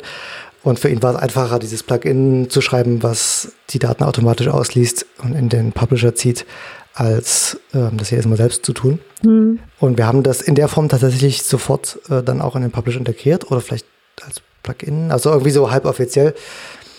Ähm, und ich glaube, in dem Zug hatten wir auch dann die Kapitelmarken, weil Auphonic das einfach konnte. Und dann haben wir gesagt, okay, dann übernehmen wir die Kapitelmarken ähm, und haben sie dann, glaube ich, auch direkt in den Player weitergereicht. Also das war so der, der Hauptanwendungsfall, dass der Player das einfach schon konnte. Ähm, und okay, auf Phonic kann es, der Player kann es, dann muss der Publisher auch irgendwie können. Ja. Das war 2013, also ein, auch ein Jahr nach Startschuss, also gar nicht so spät. Ähm, Juni 2013 kamen die Paged Feeds, auch ein interessantes Thema. Also äh, paginierte Feeds. Das war so eine, eine unserer äh, deutschen Spe Spezifikationen oder Eigenheiten, möchte ich sagen. Also ein, äh, eine Spezifikation, die eigentlich sehr viel Sinn macht. Ähm, die einfach besagt, dass man ein Feed nicht als, also der Podcast-Feed ist eigentlich eine Datei, die einfach alle Dateien, äh, Dat Daten beinhaltet. Und die Page-Feed-Spezifikation sagt einfach, äh, man kann von einem Feed auf die nächste Seite verlinken, nur dass man einfach nicht alle tausend Folgen eines Feeds in die eine Datei packen muss, weil der wird dann irgendwie relativ groß. Was mich darauf bringt, dass man damals ja, ähm, wie hieß es, Feedburner verwendet hat von Google. Stimmt, ja. Ähm, mhm. Feedburner ist, oder war, gibt es noch? Keine Ahnung. Nee, äh, ist, glaube ich, nicht mehr da. Okay. Ein äh, Feed-Proxy, ähm, den man verwendet, wenn äh, der Feed einfach zu viel Traffic auf dem Server macht. Also das Problem ist, ähm, alle Podcatcher greifen ständig auf den Feed zu, weil sie einfach wissen wollen, ob es da neue Episoden gibt. Und jedes Mal, wenn sie das tun, müssen sie den kompletten Feed runterladen. Also nicht nicht, wenn man es richtig macht. Also man kann auch irgendwie E-Text setzen und so. Aber es gibt äh, relativ viele Zugriffe auf den Feed. Einfach weil das die einfache, ein, einzige Möglichkeit für die Clients ist, rauszufinden, ob es neue Episoden gibt. Und man möchte die Episoden ja nicht irgendwie mit 24 Stunden Verspätung haben. Das heißt, die gucken eigentlich möglichst häufig nach. Und ähm, wenn man einen Podcast hat, der irgendwie ein paar hundert oder gar ein paar tausend oder mehr Subscriber hat und irgendwie nur so eine kleine WordPress-Kiste irgendwo rumstehen hat, dann fliegt die einem relativ schnell auseinander. Und deswegen nutzen die Leute ähm, oder haben die Leute Feed-Proxys benutzt, äh, wie äh, Feedburner. Und ein netter Nebeneffekt davon sind einfach noch Statistiken. Ähm, und weshalb ich darauf eigentlich komme, ist, Feedburner hatte die Eigenheit, dass sie, glaube ich, alle Feeds größer als 512 Kilobyte nicht aktualisieren und das auch noch ohne Fehlermeldung. Also uh. aktualisierten dann einfach nicht. Also es war äh, Tim hat sich immer die Haare gerauft, äh, weil einfach die Hörer sich natürlich irgendwann beschwert haben, äh, bei Freakshow oder damals Mo Mobilewax war es noch, einfach so ein Feed mit einfach verdammt vielen Episoden.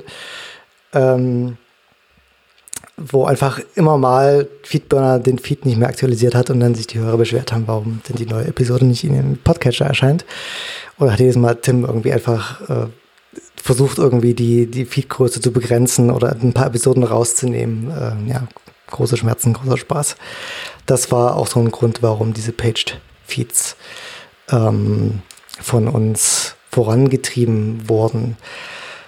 Ob es nun was gebracht hat, ich weiß nicht. Also Instacast damals hat es relativ schnell eingebaut. Das war auch, war auch so ein äh, schöner deutscher Podcatcher, der immer relativ schnell unsere Standards auch umgesetzt hat. Ich glaube, die Podcat hat es auch eingebaut. Die gibt es immer noch. Aber so die ganzen Amerikaner hat man selten erreicht. Ich weiß nicht so, wie die Abdeckung ist von Page Speeds, aber ich glaube eher nicht. Also man, man sollte sich nicht darauf verlassen, dass äh, Podcatcher Feed-Paginierung unterstützen. Also in der Regel ähm, sieht es so aus, dass man immer noch eigentlich den möglichst alle Episoden im Feed lässt. Ähm, außer es fliegt irgendwie auseinander. Dann sind halt die Feeds aber trotzdem teilweise irgendwie mehrere Megabyte groß, unnötigerweise. Also wenn es die Page-Feeds gäbe, weil letztendlich äh, es reicht ja, wenn du die letzten zehn Episoden oder so abrufst. Weil die, die wesentliche, der wesentliche Traffic entsteht dadurch, gibt es eine neue Episode, gibt's eine hm. neue Episode, gibt es eine neue Episode. Und da musst du halt nicht jedes Mal das komplette Podcast-Archiv abrufen. Da würden halt die letzten Episoden reichen. Ähm, tja, aber schön wär's. Aber ja, also die Spezifikation ist da. Also wenn äh, Podcast-Client-Entwickler irgendwie hier sitzen, dann äh, zuhören, dann unterstützt auch bitte Page Feeds. Es gibt da irgendwie einen RFC dazu.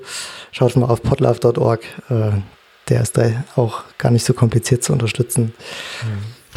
Naja, ist ja eigentlich auch ein bisschen kontraproduktiv zu dem, eigentlich möchte man ja sehr viele Metainformationen in den, den äh, RSS-Feed mit drin haben, weil mhm. dein Client natürlich auch davon lebt, die zu visualisieren, wie die Contributors, wie die Shownotes und so weiter. Das möchte man ja eigentlich alles gleichzeitig da drin haben. Aber je mehr mhm. Informationen man da reinsteckt, umso größer wird der Feed, umso weniger Episoden kann ich darstellen. Ja, schwieriges Thema. Also gerade also der Content Encoded Bereich, also die Shownotes sind auch teilweise auch sehr groß.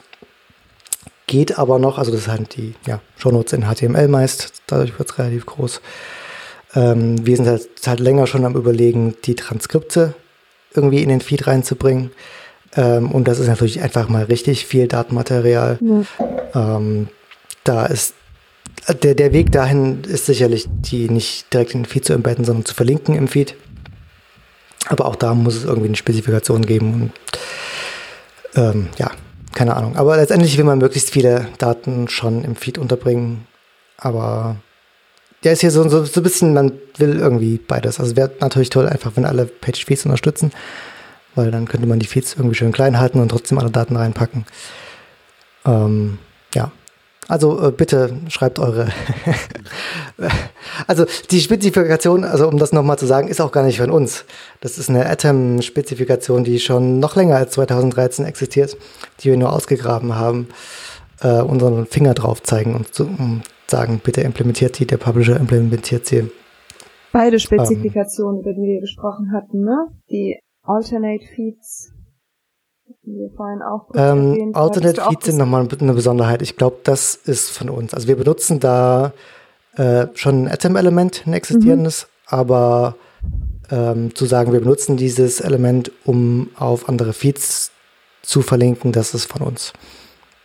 Ich werde auf jeden Fall, werden wir auch alles beides verlinken. Da gibt es auf der Webseite noch ein bisschen ein paar mehr Infos dazu. Mhm. Mm mal ein bisschen so zurück zur Geschichte. Vielleicht wollen wir ein bisschen durchgehen, äh, was dann so an Features weiterhin hinzugekommen ist beim Publisher. Mhm. Also weiterhin äh, 2013 kam Publisher 1.7 mit up.net. Ach ja. Oh, wow. Wer das noch kennt. da hatten wir eine schöne Integration gebaut. Ähm, ich weiß gar nicht, was das gemacht hat. Wahrscheinlich hat es äh, Episodenveröffentlichungen dorthin gepostet oder so. Aber das Wesentliche ist, dass ähm, mit dem Release auch eine richtige Auphonic-Integration kam.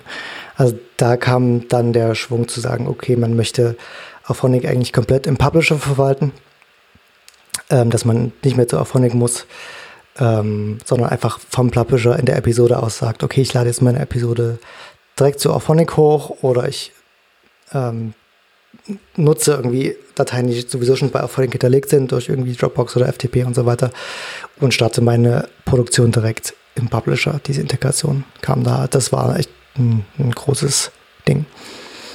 Ja, was denke ich auch sehr viele nutzen. Hm. Ähm, allerdings natürlich noch ohne Multitrack, das kam erst später. Ähm, hm. Und das fehlt bis heute. Auch 2013 noch äh, kamen Contributors, also dass man die Mitwirkenden verwalten kann. Das war auch eine sehr, ähm, ein sehr großes Feature für uns, weil wir äh, für uns schon immer wichtig war, einfach alle Personen, die an der Veröffentlichung eines Podcasts beteiligt sind, in den Vordergrund zu stellen. Das sind halt nicht nur die Leute, die on air sind, sondern auch die, die in irgendwelche anderen Kapazitäten mithelfen. Und dieses Modul ähm, sollte einfach dabei helfen, diese Leute auf die Webseite bringen und damit den Leuten irgendwie Öffentlichkeit zu geben. Und das Modul gibt es auch immer noch und wird auch immer noch rege benutzt. Ähm, wurde dann später noch ausgebaut, dass man irgendwie leichter ähm, Donation-Optionen hinzufügen konnte und ähm, leichter irgendwie andere Social Präsenzen verlinken kann und so weiter. Aber das, der Grundstein wurde tatsächlich schon auch 2013 gelegt, also um, anderthalb Jahre, nee, zwei Jahre nach Veröffentlichung des Plugins. Nicht veröffentlichen, nach Start. Ja. Ging alles recht schnell Dann, am Anfang. Ja, also man, man merkt, also die, ich war auch erstaunt, wie, wie, äh, wie hoch die Geschwindigkeit war, tatsächlich mhm. bis, ähm, ich würde sagen, 2015. Warst du noch jung und äh, dynamisch, Erik? Also das war März 2000, nee, Moment, Dezember 2013 waren die äh, Mitwirkenden und März 2014, also auch nur ein Quartal später, kamen die Templates. Auch äh, technisch sehr spannendes Feature, wenn auch sehr nerdig. Ähm, die Podlove-Templates. Äh, würde mich auch mal interessieren, wie viele Leute die wirklich aktiv benutzen.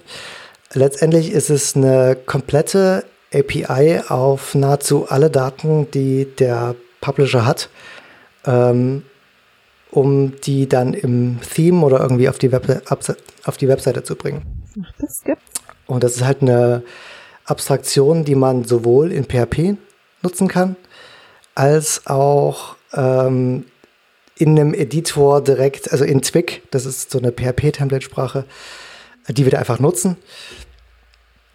Ähm, um da direkt, also nicht in Dateien rumfummeln zu müssen, sondern um direkt im Publisher, in so einem Editor, ähm, die Templates schreiben zu können.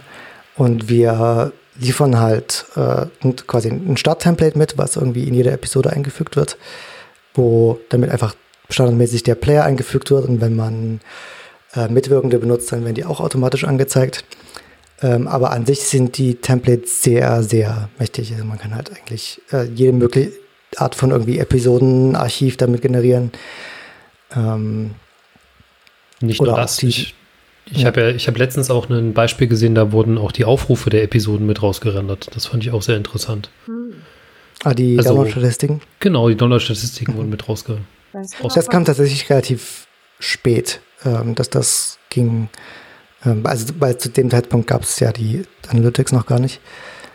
Ähm, ja, ich wollte nur mal sagen, also das ist, ein, das ist halt wirklich eine ein sehr, sehr mächtige Variante, aber natürlich auch, glaube ich, von, also die, die Einstiegshürde darin, die ist nochmal noch mal deutlich anders als äh, mit dem Publisher zu starten.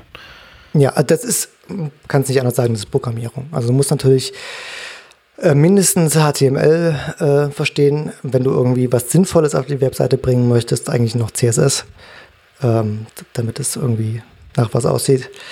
Ähm, und musst äh, Programmierlogik verstehen, weil du musst irgendwie natürlich die Dokumentation irgendwie lesen können und du musst Zwick können. Also was Zwick ist einfach eine, ja, die ähm, PHP-Template-Sprache, wo du natürlich irgendwie äh, if-Abfragen hast, Vorschleifen und so weiter, äh, Variablenzuweisungen. Aber das ist dann einfach schon Programmierung natürlich. Ja. Und also wenn du als normaler Anwender kommst ohne irgendwie technischen Hintergrund, das ist schon eine Wand. Aber das ähm, ist einfach äh, optional auch. Also die ist, ist zwar irgendwie auch so ein Optionspunkt, den man, wenn man sich einfach mal so durchklickt durch die Menüs, dann kommt man auch zu den Templates und guckt die vielleicht schief an und klickt dann weiter und denkt sich, hm, da gehe ich später nicht, nicht wieder hin. ähm, aber das ist so, das ist so ein bisschen Muscle Flexing vom Publisher. Das ist auch so ein, die, die Integration davon, das hat auch schon so ein paar Layers of Abstraction, dass es so flexibel ist. Ähm, auch die, ähm, also das ist tatsächlich der Part, der, glaube ich, eine ganz gute Dokumentation hat. Also insgesamt ist, könnte der Publisher, glaube ich, ein paar mehr Guides vertragen. Aber die Templates ähm, haben schon eine ganz gute Dokumentation. Also die ähm, API selbst ist generiert, deswegen ist die immer ganz gut up to date. Ähm, ja, auch hm, interessant generiert. Also ich habe halt so Doc-Blocks an den ähm, an den Methoden dran, also PHP-Kommentare mit irgendwie so Attributen und habe dann ein eigenes Skript geschrieben, was so durch Introspection die Docblocks ausliest und da ähm, Markdown slash HTML draus generiert.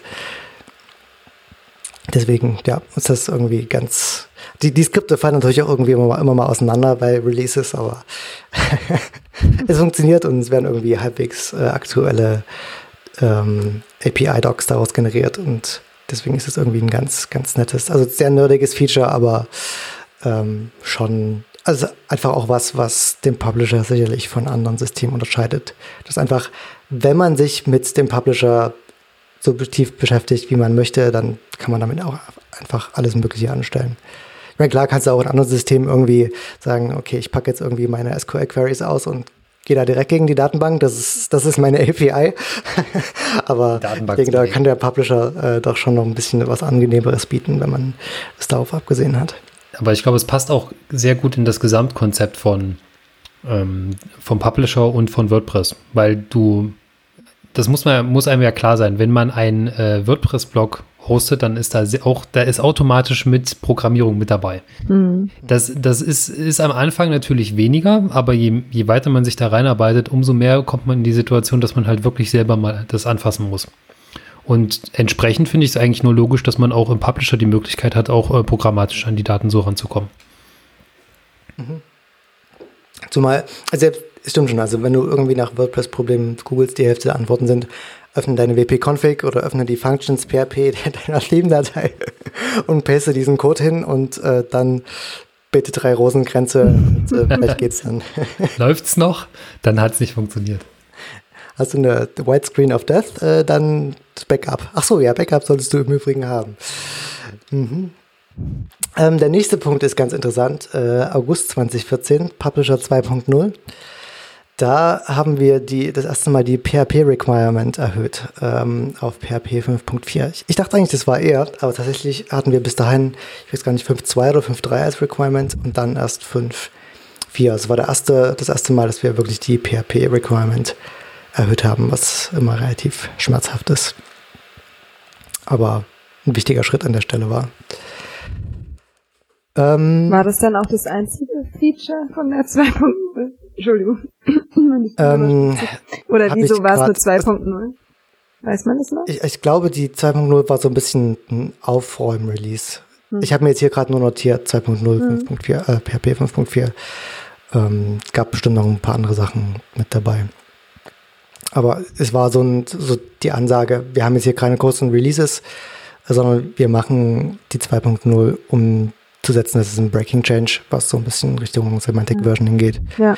Und nicht, also es gibt ja bei Versionierung im Wesentlichen zwei Varianten. Entweder du sagst, wir machen Marketing, das heißt, große Version ist großes Feature. Mhm. Oder du sagst, äh, Semantic Versioning, ja, wo du sagst, große Feature-Versionssprung äh, ist, irgendwas geht kaputt. Oder du musst halt darauf achten, dass irgendwie was kaputt gehen könnte. Das ist aber, glaube ich, den meisten ähm, Nutzern gar nicht so klar, was so hinter den, äh, hinter den Versionen tatsächlich auch steckt. Das hatte ich auch festgestellt ja. bei den ähm, bei dem Webplayer-Plugin, dass wenn man wirklich eine, wenn die Version sich ganz vorne ändert, dann ist es sehr wahrscheinlich, dass irgendwas kaputt geht. Mhm. Also aber äh, ist, glaube ich, interessant. Für uns ist das alles ziemlich klar, dass du irgendwie, du hast Major Releases äh, quasi, dann hast du Minors und, und Patches. Und bei einem Major mhm. ist klar, dann, dann, dann muss ich mal, muss ich genau äh, aufpassen, dass nicht irgendwie was kaputt geht. Ist aber auch echt schwierig, das irgendwie im WordPress-Kontext zu kommunizieren, weil du hast halt nicht so wirklich die, die Möglichkeit. Also klar, wenn du irgendwie so ein Plugin-Update anbietest, dann kannst du sogar in der README ähm, gibt so ein Breaking Changes Sektion kannst du was angeben, aber wer liest es denn? Niemand. Mhm. Also, oder nicht niemand, aber drei Leute von tausend oder so. Also, das ist,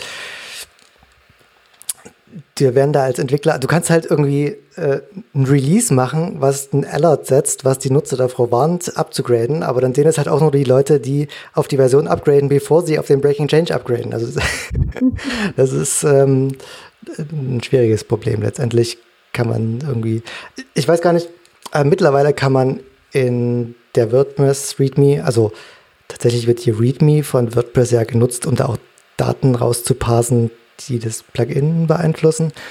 Und mittlerweile also kann man da auch die Minimum PHP-Version angeben.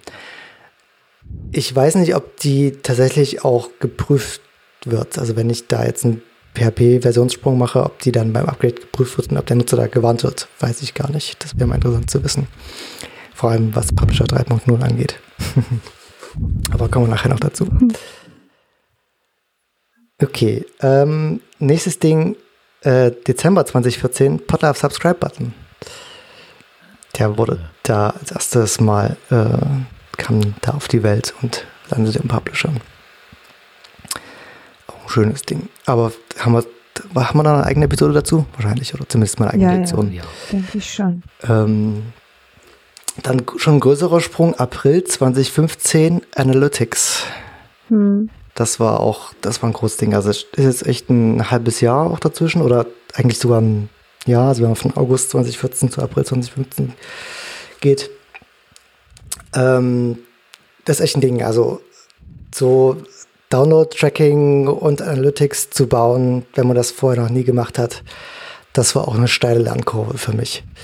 Ähm, und dann noch mit den Beschränkungen von WordPress, äh, großer Spaß. Also verschiedene Aspekte. Also zum einen musst du ja irgendwie mit diesen ganzen Datenmengen umgehen können.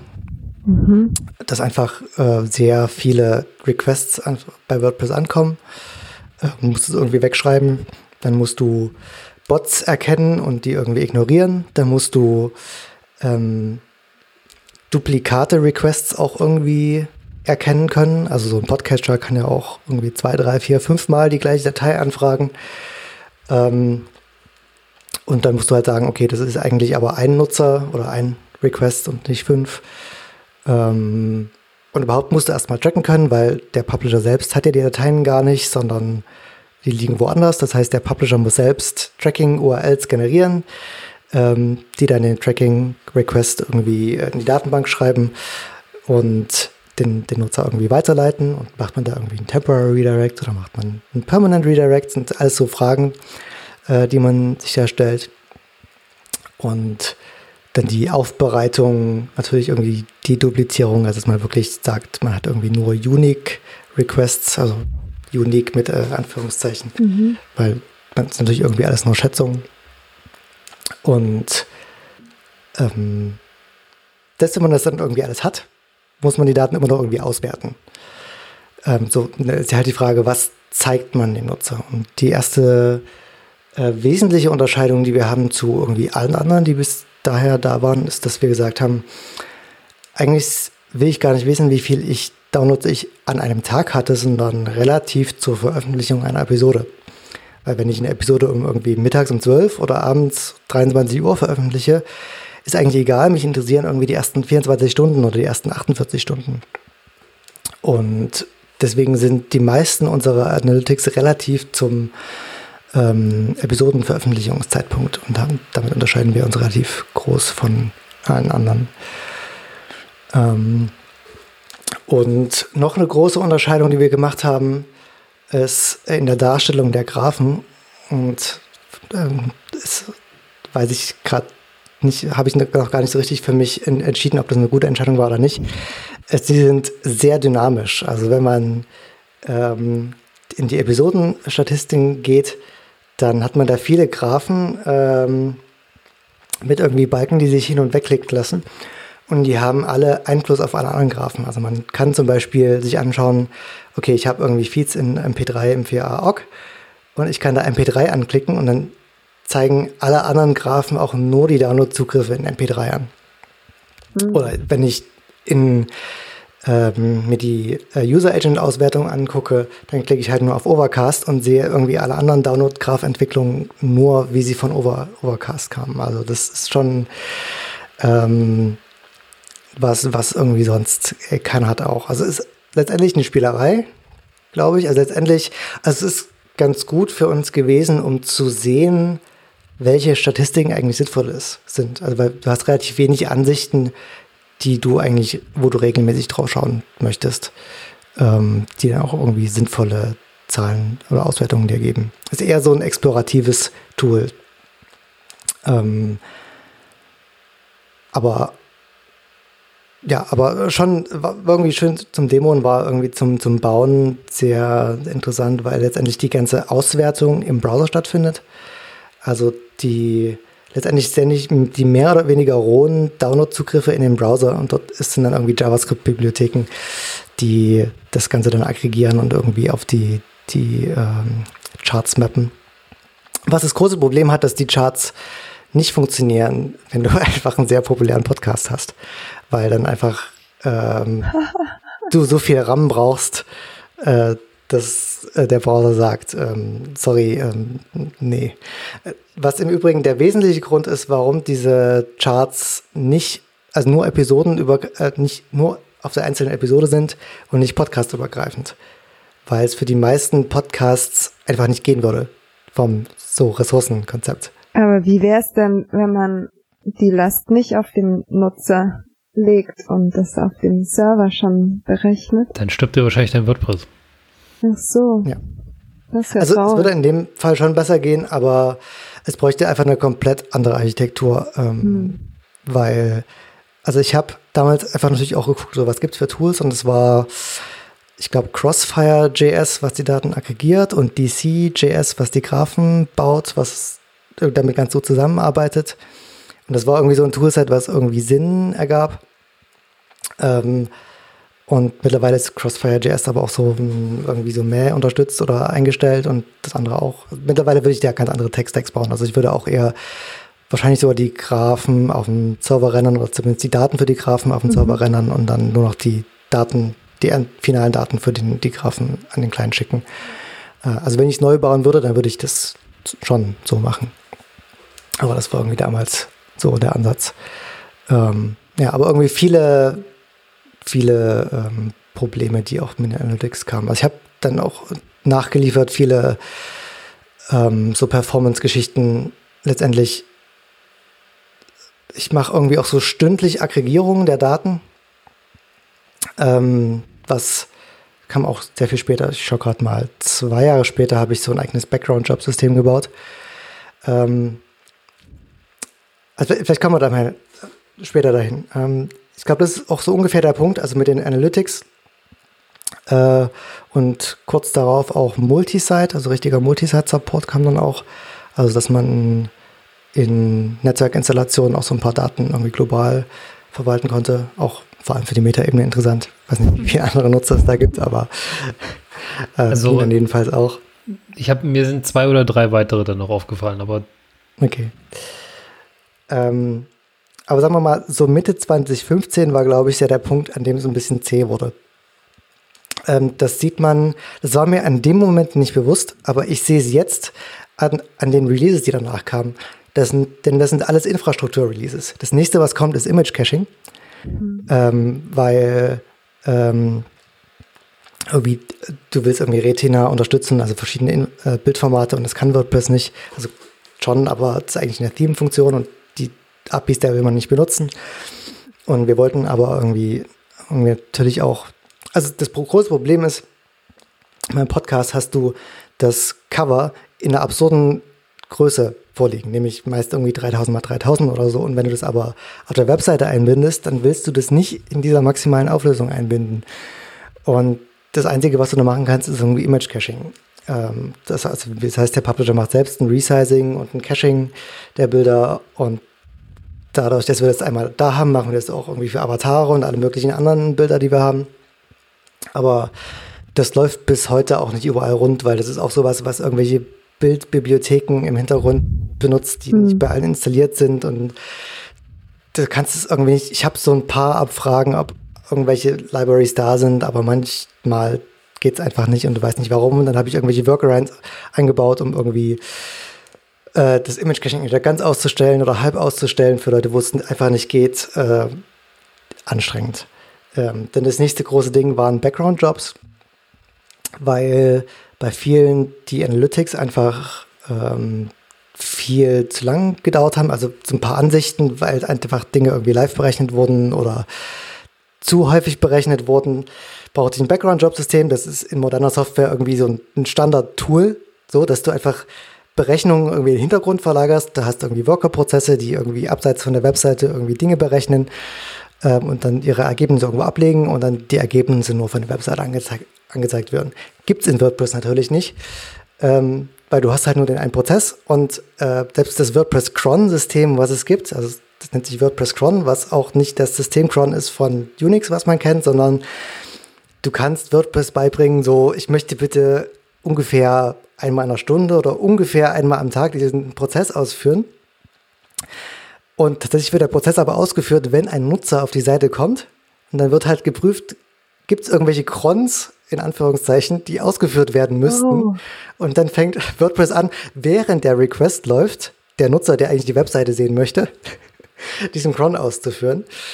Ähm, und das ist so das System von WordPress. Und tatsächlich habe ich diese Background-Jobs basierend auf diesen Crons gebaut. Also ich habe schon so eine eigene Datenbanktabelle, wo ich dann meine eigenen äh, Jobs hinterlegt habe.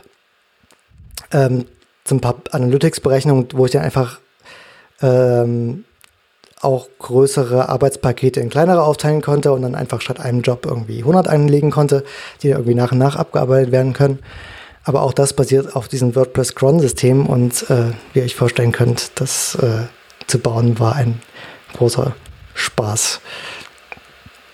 Ähm, und das ist halt so, das war der Punkt, an dem es wirklich anstrengend wurde, weil man irgendwie keine sinnvollen Features bauen konnte, sondern ich einfach angefangen habe, wirklich gegen WordPress zu kämpfen, weil die so Dinge, die in anderen Systemen irgendwie sehr einfach, nicht, ein, nicht trivial gewesen wären, aber man hat, hätte einfach schon mal das Toolset da gehabt, was man irgendwie benutzen kann musste ich mir jetzt irgendwie so zusammenhacken in WordPress. Und ich meine, so ein Background-Job-System, das kann man schon selber bauen, will man aber nicht. Also ich habe das jetzt gerade in äh, Elixir, wo ich quasi mit beobachten konnte, dass es einer neu gebaut hat, weil es einfach keins gab und es, der das für Elixir neu gebaut hat und der einfach sehr viel Zeit und Energie da reingesteckt hat. Und man da merkt, okay, da fließt echt schon viel Hirnschmalz rein, um das irgendwie richtig zu machen, weil einfach viele Edge Cases, Corner Cases sind, die ich wo ich beim Publisher gesagt habe, ja, geht schon halbwegs, äh, läuft mhm. schon einigermaßen stabil und wenn so ein Job irgendwie nochmal neu gestartet werden muss, ja, passt schon, dann wird er halt nochmal neu gestartet und irgendwann läuft es schon richtig durch.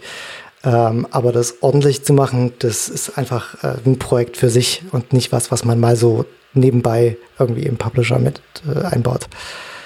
Ähm, ja, gerade, ich ja. wüsste auch nicht, wie man das in PHP macht, ohne dann irgendwie einen tatsächlichen System-Cron zu haben, der dann irgendwie eine, eine PHP-Skript ausführt. Ja, Zum, also tatsächlich, ja. Ähm, also WordPress hat die Option zu sagen, ähm, stell den User-Generated Cron aus und, und nutzen System-Cron. Du kannst halt dann einfach sagen, okay, System-Cron einmal in einer Minute ähm, stoß den WordPress-Cron an. Das ist eigentlich auch so die, die empfehlene, empfohlene Variante. Aber es ist trotzdem ähm, schwierig. Ich habe da natürlich trotzdem irgendwie Checks drin, dass äh, kein Job länger irgendwie als 60 Sekunden laufen darf. Also weißt, du hast natürlich auf allen Hostern so, also wenn du eigentlich so ein Background-Job-System hast, dann hast du den großen Vorteil, dass es egal ist, wie lange diese Prozesse laufen. Und wenn so eine Query auch mal irgendwie ewig läuft, dann läuft sie halt ewig. Mein Gott.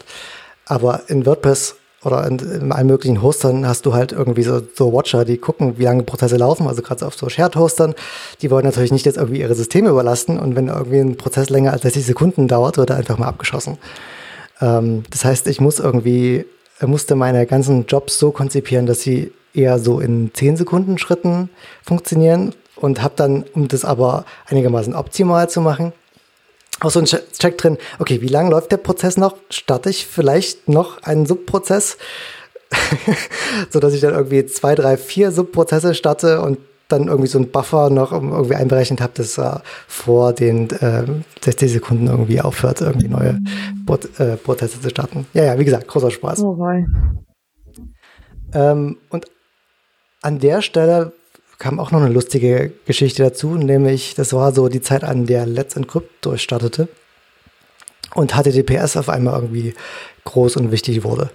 Und ähm, iTunes hatte da äh, lange Zeit die Eigenheit, Let's Encrypt nicht anzuerkennen, sondern nur irgendwie die großen Bezahldienste und meinte irgendwie, HTTPS von Let's Encrypt ist irgendwie nicht, nicht sicher. Also ja. war sicherlich keine bewusste Entscheidung der iTunes-Entwickler, sondern einfach nur, hatte halt keiner seine Finger dran und ähm, dauerte ein paar Jahre, bis das passiert ist. 2016 war das. Ja. Hm. Wow. Und da haben wir auch ein lustiges Feature eingebaut, was ähm, letztendlich dazu da war, um irgendwie die komplette WordPress-Seite zwar auf HTTPS auszuliefern, aber den Feed noch auf HTTP so optional, einfach um zu sagen, okay, mein WordPress-Login ist jetzt bitte sicher, aber der Feed bitte okay. so, dass er auch von WordPress, äh, von iTunes noch äh, gefressen wird. Ja. Hm. Und danach kamen tatsächlich wieder ein paar, ein paar interessantere Geschichten. Ähm, aber das nächste, das war jetzt Dezember 2016 mit Background Jobs und HTTPS. Und das nächste, was ich mir aufgeschrieben habe, ist Publisher 2.5 März 2017, also eher so anderthalb Jahre später, kam der Kapitel-Editor. Also bis dahin war ja quasi nur Kapitel so, ähm, wir nehmen das, was aus Auphonic rausfällt und geben das irgendwie an den ähm, äh, Webplayer weiter. Und was dann kam, ist so ein richtiger visueller Kapitel-Editor. Also ein richtiges Modul, wo man auch äh, Kapiteldateien importieren konnte, also wenn man auch nicht auf Phonic nutzt, sondern irgendwie Ultraschall oder Hindenburg oder andere Systeme, wo irgendwie Dateien rausfallen, dass man die einfach in den Publisher äh, importieren kann oder auch wieder exportieren kann. Wo ich natürlich erstmal äh, Kapitel, Parser und Exporter für alle möglichen Formate in PHP geschrieben habe. Auch ein schöner Spaß. Wobei, ging noch, ging noch. Das habe ich auch noch schon. Gibt's gibt's das noch im Publisher? Äh, weil das habe ich auch noch mal neu geschrieben für den äh, für das Webplayer Plugin. In in PHP? Ja, das gibt sogar als Standalone PHP Package in Composer. Das äh, ja, da müssen wir mal reden, glaube ich. Kann man machen. Es gibt's für Pit of Simple Chapters, JSON und sogar dieses iTunes MP4 Chaps Format. Ich glaube sogar Hindenburg hat noch ein eigenes Format, das auch. Ja. Ähm, genau, das war, glaube ich, auch das erste Mal, dass Vue.js Einzug in äh, den Publisher gehalten hat. Das war also halt so ein äh, JavaScript-Frontend-Toolkit, mit dem man ähm, ja, so interaktive Seiten gestalten kann, aber so ein bisschen kompakter, als das irgendwie mit jQuery möglich ist. Also mehr so, ja, weiß nicht, mehr, mehr so als Komponente gedacht jQuery ist ja eher so, ich wirf JavaScript auf, auf die Seite, bis es tut, was du möchtest und alles sehr global gedacht. Und mit Vue.js ist es sehr, sehr als, als Komponente gedacht, schon eher sehr äh, geschlossen und gekapselt. Ja, ich glaube, das genau. werden wir noch mal, das kommt auf jeden Fall noch mal vor. Später. Ja, ich bin mir sicher, dass du ja. JavaScript durch hin und wieder mal noch äh, in den Mund nehmen wirst. Auch Vue.js bestimmt, ja. ja. Ähm, was haben wir noch? Ähm, Juni 2017 kamen E-Mail-Notifications. Würde mich auch mal interessieren, wer das nutzt. Ähm, tatsächlich, wenn man Mitwirkende oder Contributors nutzt, hm. kann man denen automatisch E-Mails zuschicken äh, lassen, wenn Tim Episoden veröffentlicht werden. Ja, ja also, also bei Tim, Tim habe ich das auch miterlebt. Das ist ganz cool. Ja. Der, der Feature Request kam natürlich von Tim. Ist auf jeden Fall ein Modul. Äh, ob es jemand nutzt außer Tim, keine Ahnung, aber eigentlich ein sehr cooles Modul. Das war glaube ich, relativ einfach. Keine Ahnung, vielleicht erinnere ich mich. Nur E-Mail schicken war schwierig wahrscheinlich. Naja, Also es gibt ja eine, von WordPress eine E-Mail-Funktion, die man da benutzen kann. Und wir verlassen uns, glaube ich, einfach darauf, dass das funktioniert. Weil im Normalfall, wenn du eine WordPress-Installation hast, dann funktioniert diese E-Mail-Funktion, weil sonst könntest du keine Nutzer registrieren, kein Passwort-Reset und so weiter. Also das sollte eigentlich schon funktionieren. Und das ist jetzt auch nicht so, also du wirst ja nicht irgendwie 100 Contributors haben, weil dann wäre es natürlich wieder irgendwie anstrengend, irgendwie so viele E-Mails zu verschicken. Das würde wahrscheinlich eher nicht funktionieren. Aber für den Normalfall von irgendwie einer Handvoll äh, Mitwirkende da die E-Mails zu verschicken, das funktioniert schon. Gibt es eigentlich einen Weltrekord am meisten äh, Leute gleichzeitig in einem Podcast? Hm, also wer das weiß, äh, schreibt es in die Kommentare. Das würde mich auch mal interessieren. Schreibt weiß ich das jetzt auch nicht, aber das würde mich auch interessieren. Hm. Ähm, und der PWP 4 wurde da auch integriert. Das war Juni 2017. Alex denkt. Ja, ja, ja, das kommt hin. Ja, das kommt hin. Ähm, und der nächste ist ein Jahr später auch, also man merkt schon, hier wird es sehr dünn mit Releases. Ja, ähm, kann man ja nochmal sagen, die Entwicklung ging ja nicht nur von mh, hm, Publisher 1.0 bis jetzt, sondern auch von Erik Student zu Erik ist Vater. dann auch eine graduelle Steigerung, wo halt immer ja. weniger Zeit wahrscheinlich auch abgeht. Also tatsächlich passt das auch ganz gut überein mit dem, wo es C wurde. Also ähm, mein, mein Gap hier, was äh, so mit viel rumreisen war 2014. Mhm. Da war ich noch relativ viel. Da kamen halt irgendwie Trick Templates und Analytics 2015, weil ich auch da, ich glaube 2015 war das Camp, Chaos Communication Camp. Ähm, da weiß ich, dass ich da auch irgendwie über den Analytics gegrübelt habe. Da war es relativ äh, aktiv. Um, und danach wurde es dann langsam weniger auch mit äh, Freundin slash Frau slash irgendwann Papa. Ja.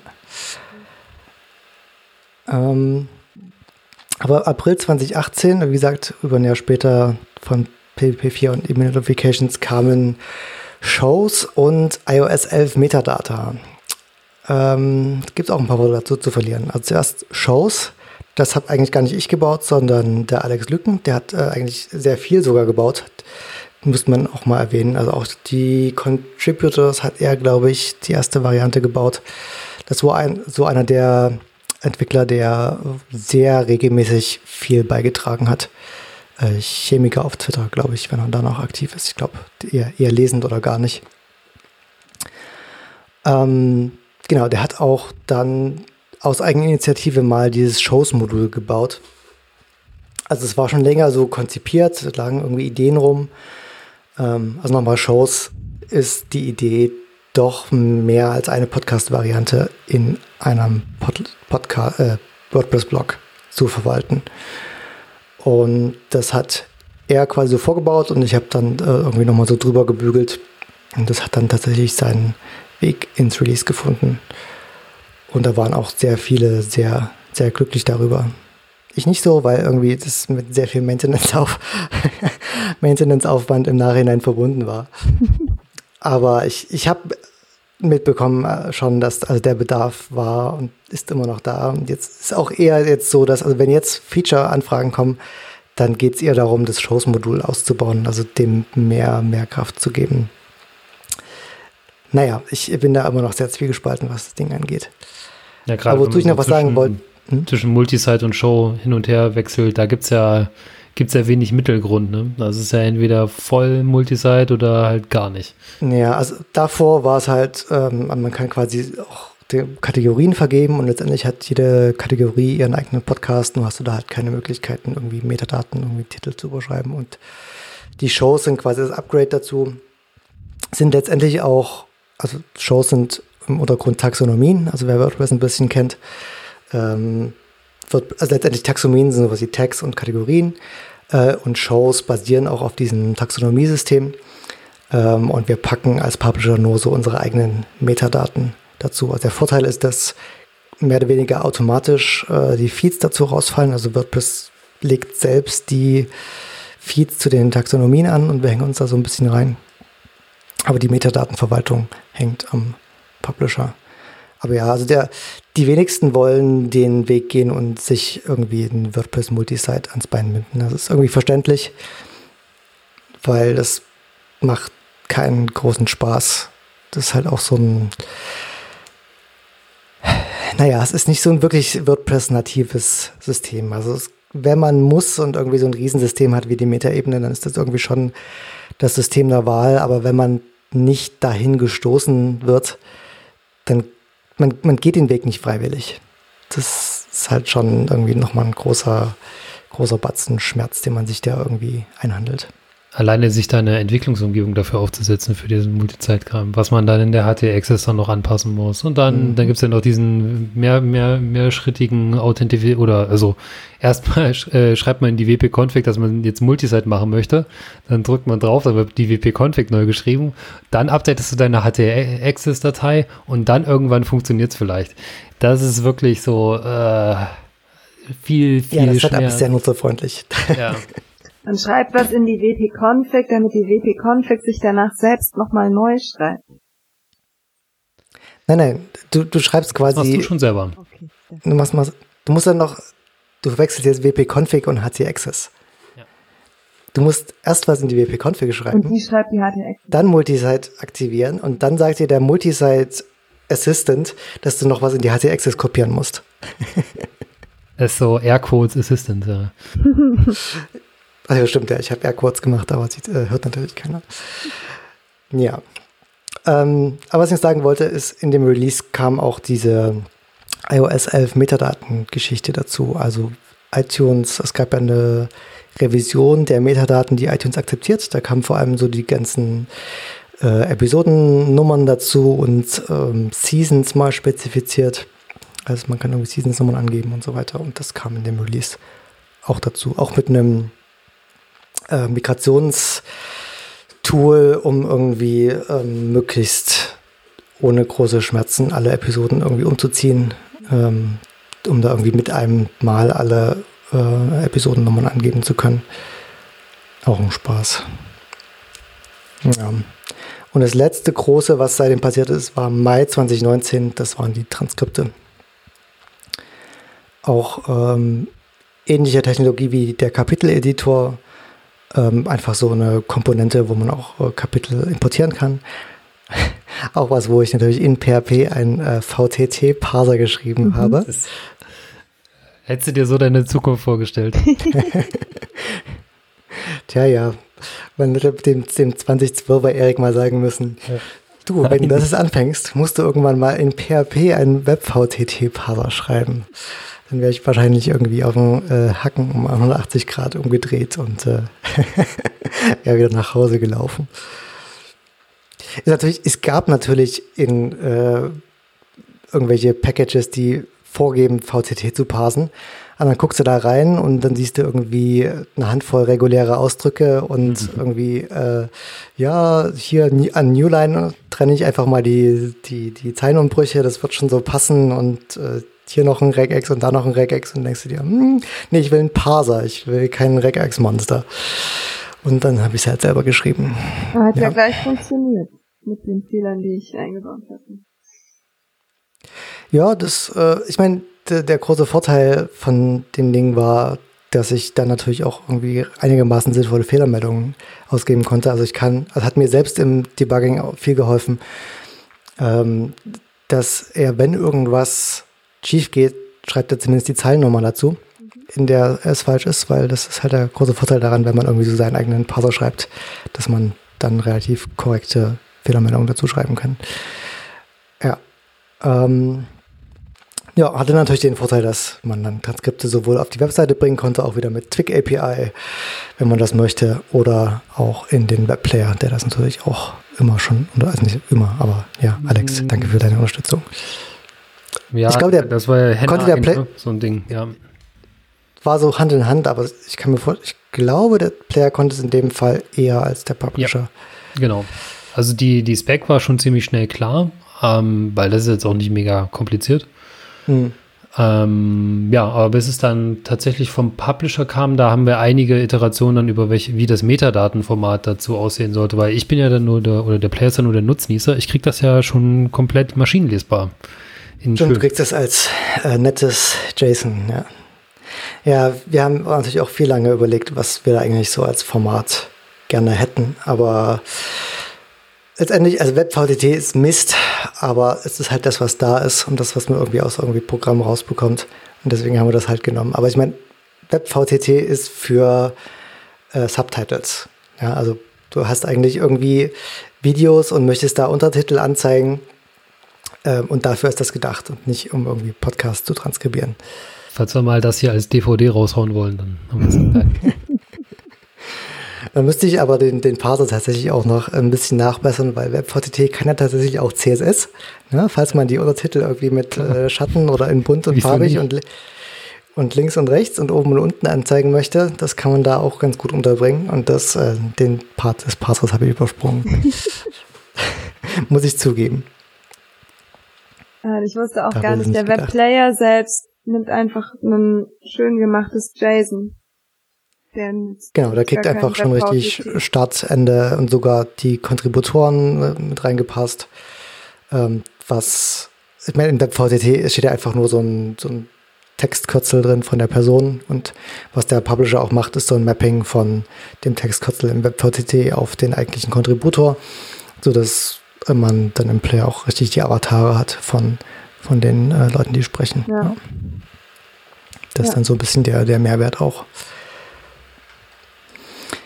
Ja, dann kamen noch so ein paar kleinere Releases, aber im Grunde sind wir dann schon im Jetzt angekommen.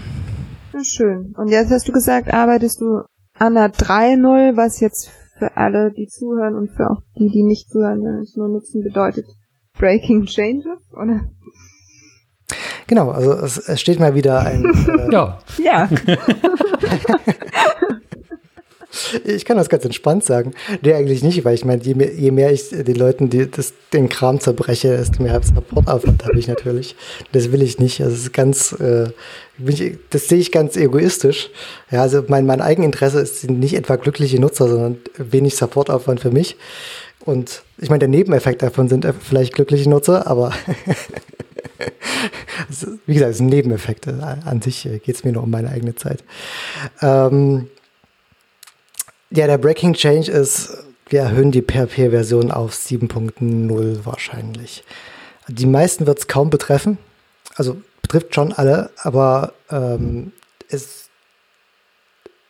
zum einen haben drei Viertel der Nutzer von WordPress schon mindestens PHP 7.0 oder höher. Also laut WordPress-Statistiken. Das ist, war überraschend viel. Hätte eigentlich fast gedacht, das ist mehr, äh, weniger.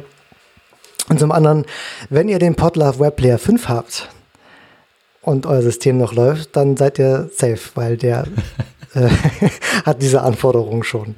Mhm. Also äh, wenn ihr safe sein wollt, dann upgrade einfach darauf und äh, dann kann euch eigentlich auch das, äh, der Publisher 3.0 nichts anhaben.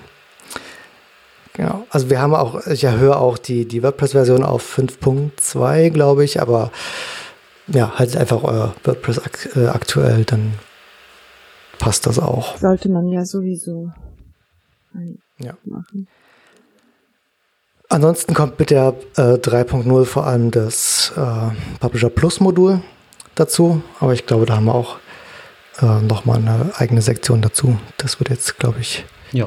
Ähm, wir haben schon eine gewisse Länge. Ja, hab, ja. Es ist schon Junge, Junge. Aber es war ja auch mit dem Publisher, glaube ich, auch das, das, das äh, älteste und größte Projekt äh, im Podlove-Universum.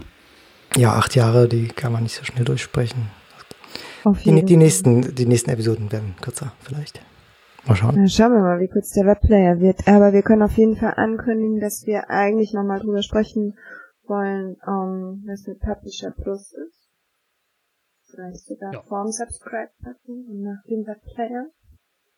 Ähm, und da könnte man ja auch nochmal drauf eingehen, was ist sonst so geplant oder hast du irgendwie gerade noch was du loswerden willst, Erik? Um, was du in dem Was ist denn dein liebstes Modul? Sehr schön. Mein liebstes Modul. Das Flutter-Modul, denn das wird gelöscht. Was? Also natürlich auch, auch Breaking Changes. Das Flutter-Modul wird gelöscht und das BitLove-Modul wird gelöscht, weil es einfach zwei Systeme sind, die es nicht mehr gibt. Beziehungsweise Flutter, also BitLove gibt es nicht mehr und Flutter nicht in der Konstellation. Die App.NET ähm, Integration hatten wir vorhin App. schon. App.NET bleibt. Das wurde schon vor einiger Zeit rausgeschmissen, ja. als es tatsächlich eingestellt wurde. Mein Lieblingsmodul. Kapitelmarken vielleicht, ich weiß nicht, weil das, das war ein schönes, schönes Experiment. Also am meisten Spaß habe ich tr trotzdem schon noch mit Analytics. Ähm, das ist irgendwie ein interessantes Problem. Irgendwie ist auch was, was ich äh, mehr oder weniger jetzt schon irgendwie drei, vier Mal gebaut habe. Also seit, seitdem. Also ich, mir juckt sehr in den Fingern, das im Publisher irgendwie neu zu schreiben, weil ich einfach sehr viel gelernt habe seitdem. Ähm, wäre aber also tatsächlich das Neuschreiben wäre gar nicht so das große Thema, sondern die Migration, mhm. weil du müsstest sehr viele Daten migrieren, was sehr lange dauern würde. Und wie machst du das in einem System, das keine Prozesse unterstützt, die länger als 60 Sekunden laufen dürfen? Dann musst du irgendwie sehr komplexe Migrationstools bauen und das, da kriege ich schon wieder Schmerzen, wenn ich nur dran denke. Also ja, keine Ahnung. Also grundsätzlich schon, Analytics sind irgendwie ein Thema, was mich ähm, länger schon beschäftigt und was ich auch immer noch spannend finde, auch im Publisher, ähm, die Daten irgendwie so darzustellen, dass sie irgendwie sinnvoll sind, auch die Daten irgendwie sinnvoll aufzubereiten, irgendwie effizient zu speichern. Ja, das ist irgendwie ein, wenn ich mich festlegen muss, dann, dann sage ich das Analytics-Modul. Und sonst so in Zukunft, ähm, ja, Maintenance ist, denke ich, äh, dafür ist immer Zeit. Ansonsten, also gibt irgendwie viel, was irgendwie mal so eine Grunderneuerung bräuchte. Also wie gesagt, Analytics, ähm, da gibt es viel zu holen. Also da könnte man einfach viel ermöglichen, auch an äh, Performance, an äh, größere Podcasts, die Analytics ermöglichen, wenn man das einfach mal grunderneuern würde. Auch die, die Datenhaltung, ähm, auch die Darstellung der Analytics, also die, das Reporting, wie man die Graphen und so weiter, das könnte man modernisieren und mal ja, auf den Stand der Zeit bringen. Aber das wäre irgendwie ein Riesenprojekt. Ähm, auch Phonic muss natürlich irgendwie mal neu geschrieben werden, dass es Multitrack unterstützt. Mhm. Äh, als irgendwie neues Modul. Das ist irgendwie seit, ich schau mal, vier Jahren oder so überfällig. Fünf Jahren. Ja, solche Sachen. Und ich meine, unsere Liste ist, ist lang an Dingen, ähm, die wir irgendwie, es gibt, gab irgendwann mal so, so ein Trello-Board, den, auf dem wir unsere Ideen festgehalten haben und auch äh, irgendwie verwaltet haben. Ich weiß gar nicht, ob es das noch gibt, aber es hat zumindest fünf Jahre keiner mehr drauf geschaut. Da liegen bestimmt auch noch Ideen rum. Die haben GitHub-Issues danach geschrieben und versucht, sich zu erreichen.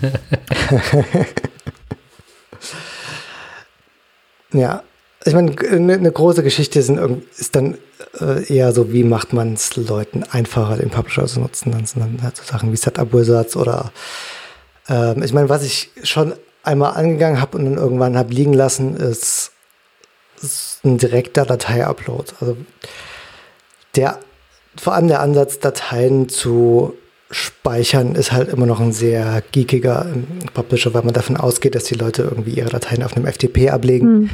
oder halt bei Amazon oder wo auch immer und dann halt nur die Links quasi vom Publisher generieren lassen. Das ist halt schon ein sehr nerdiger Ansatz.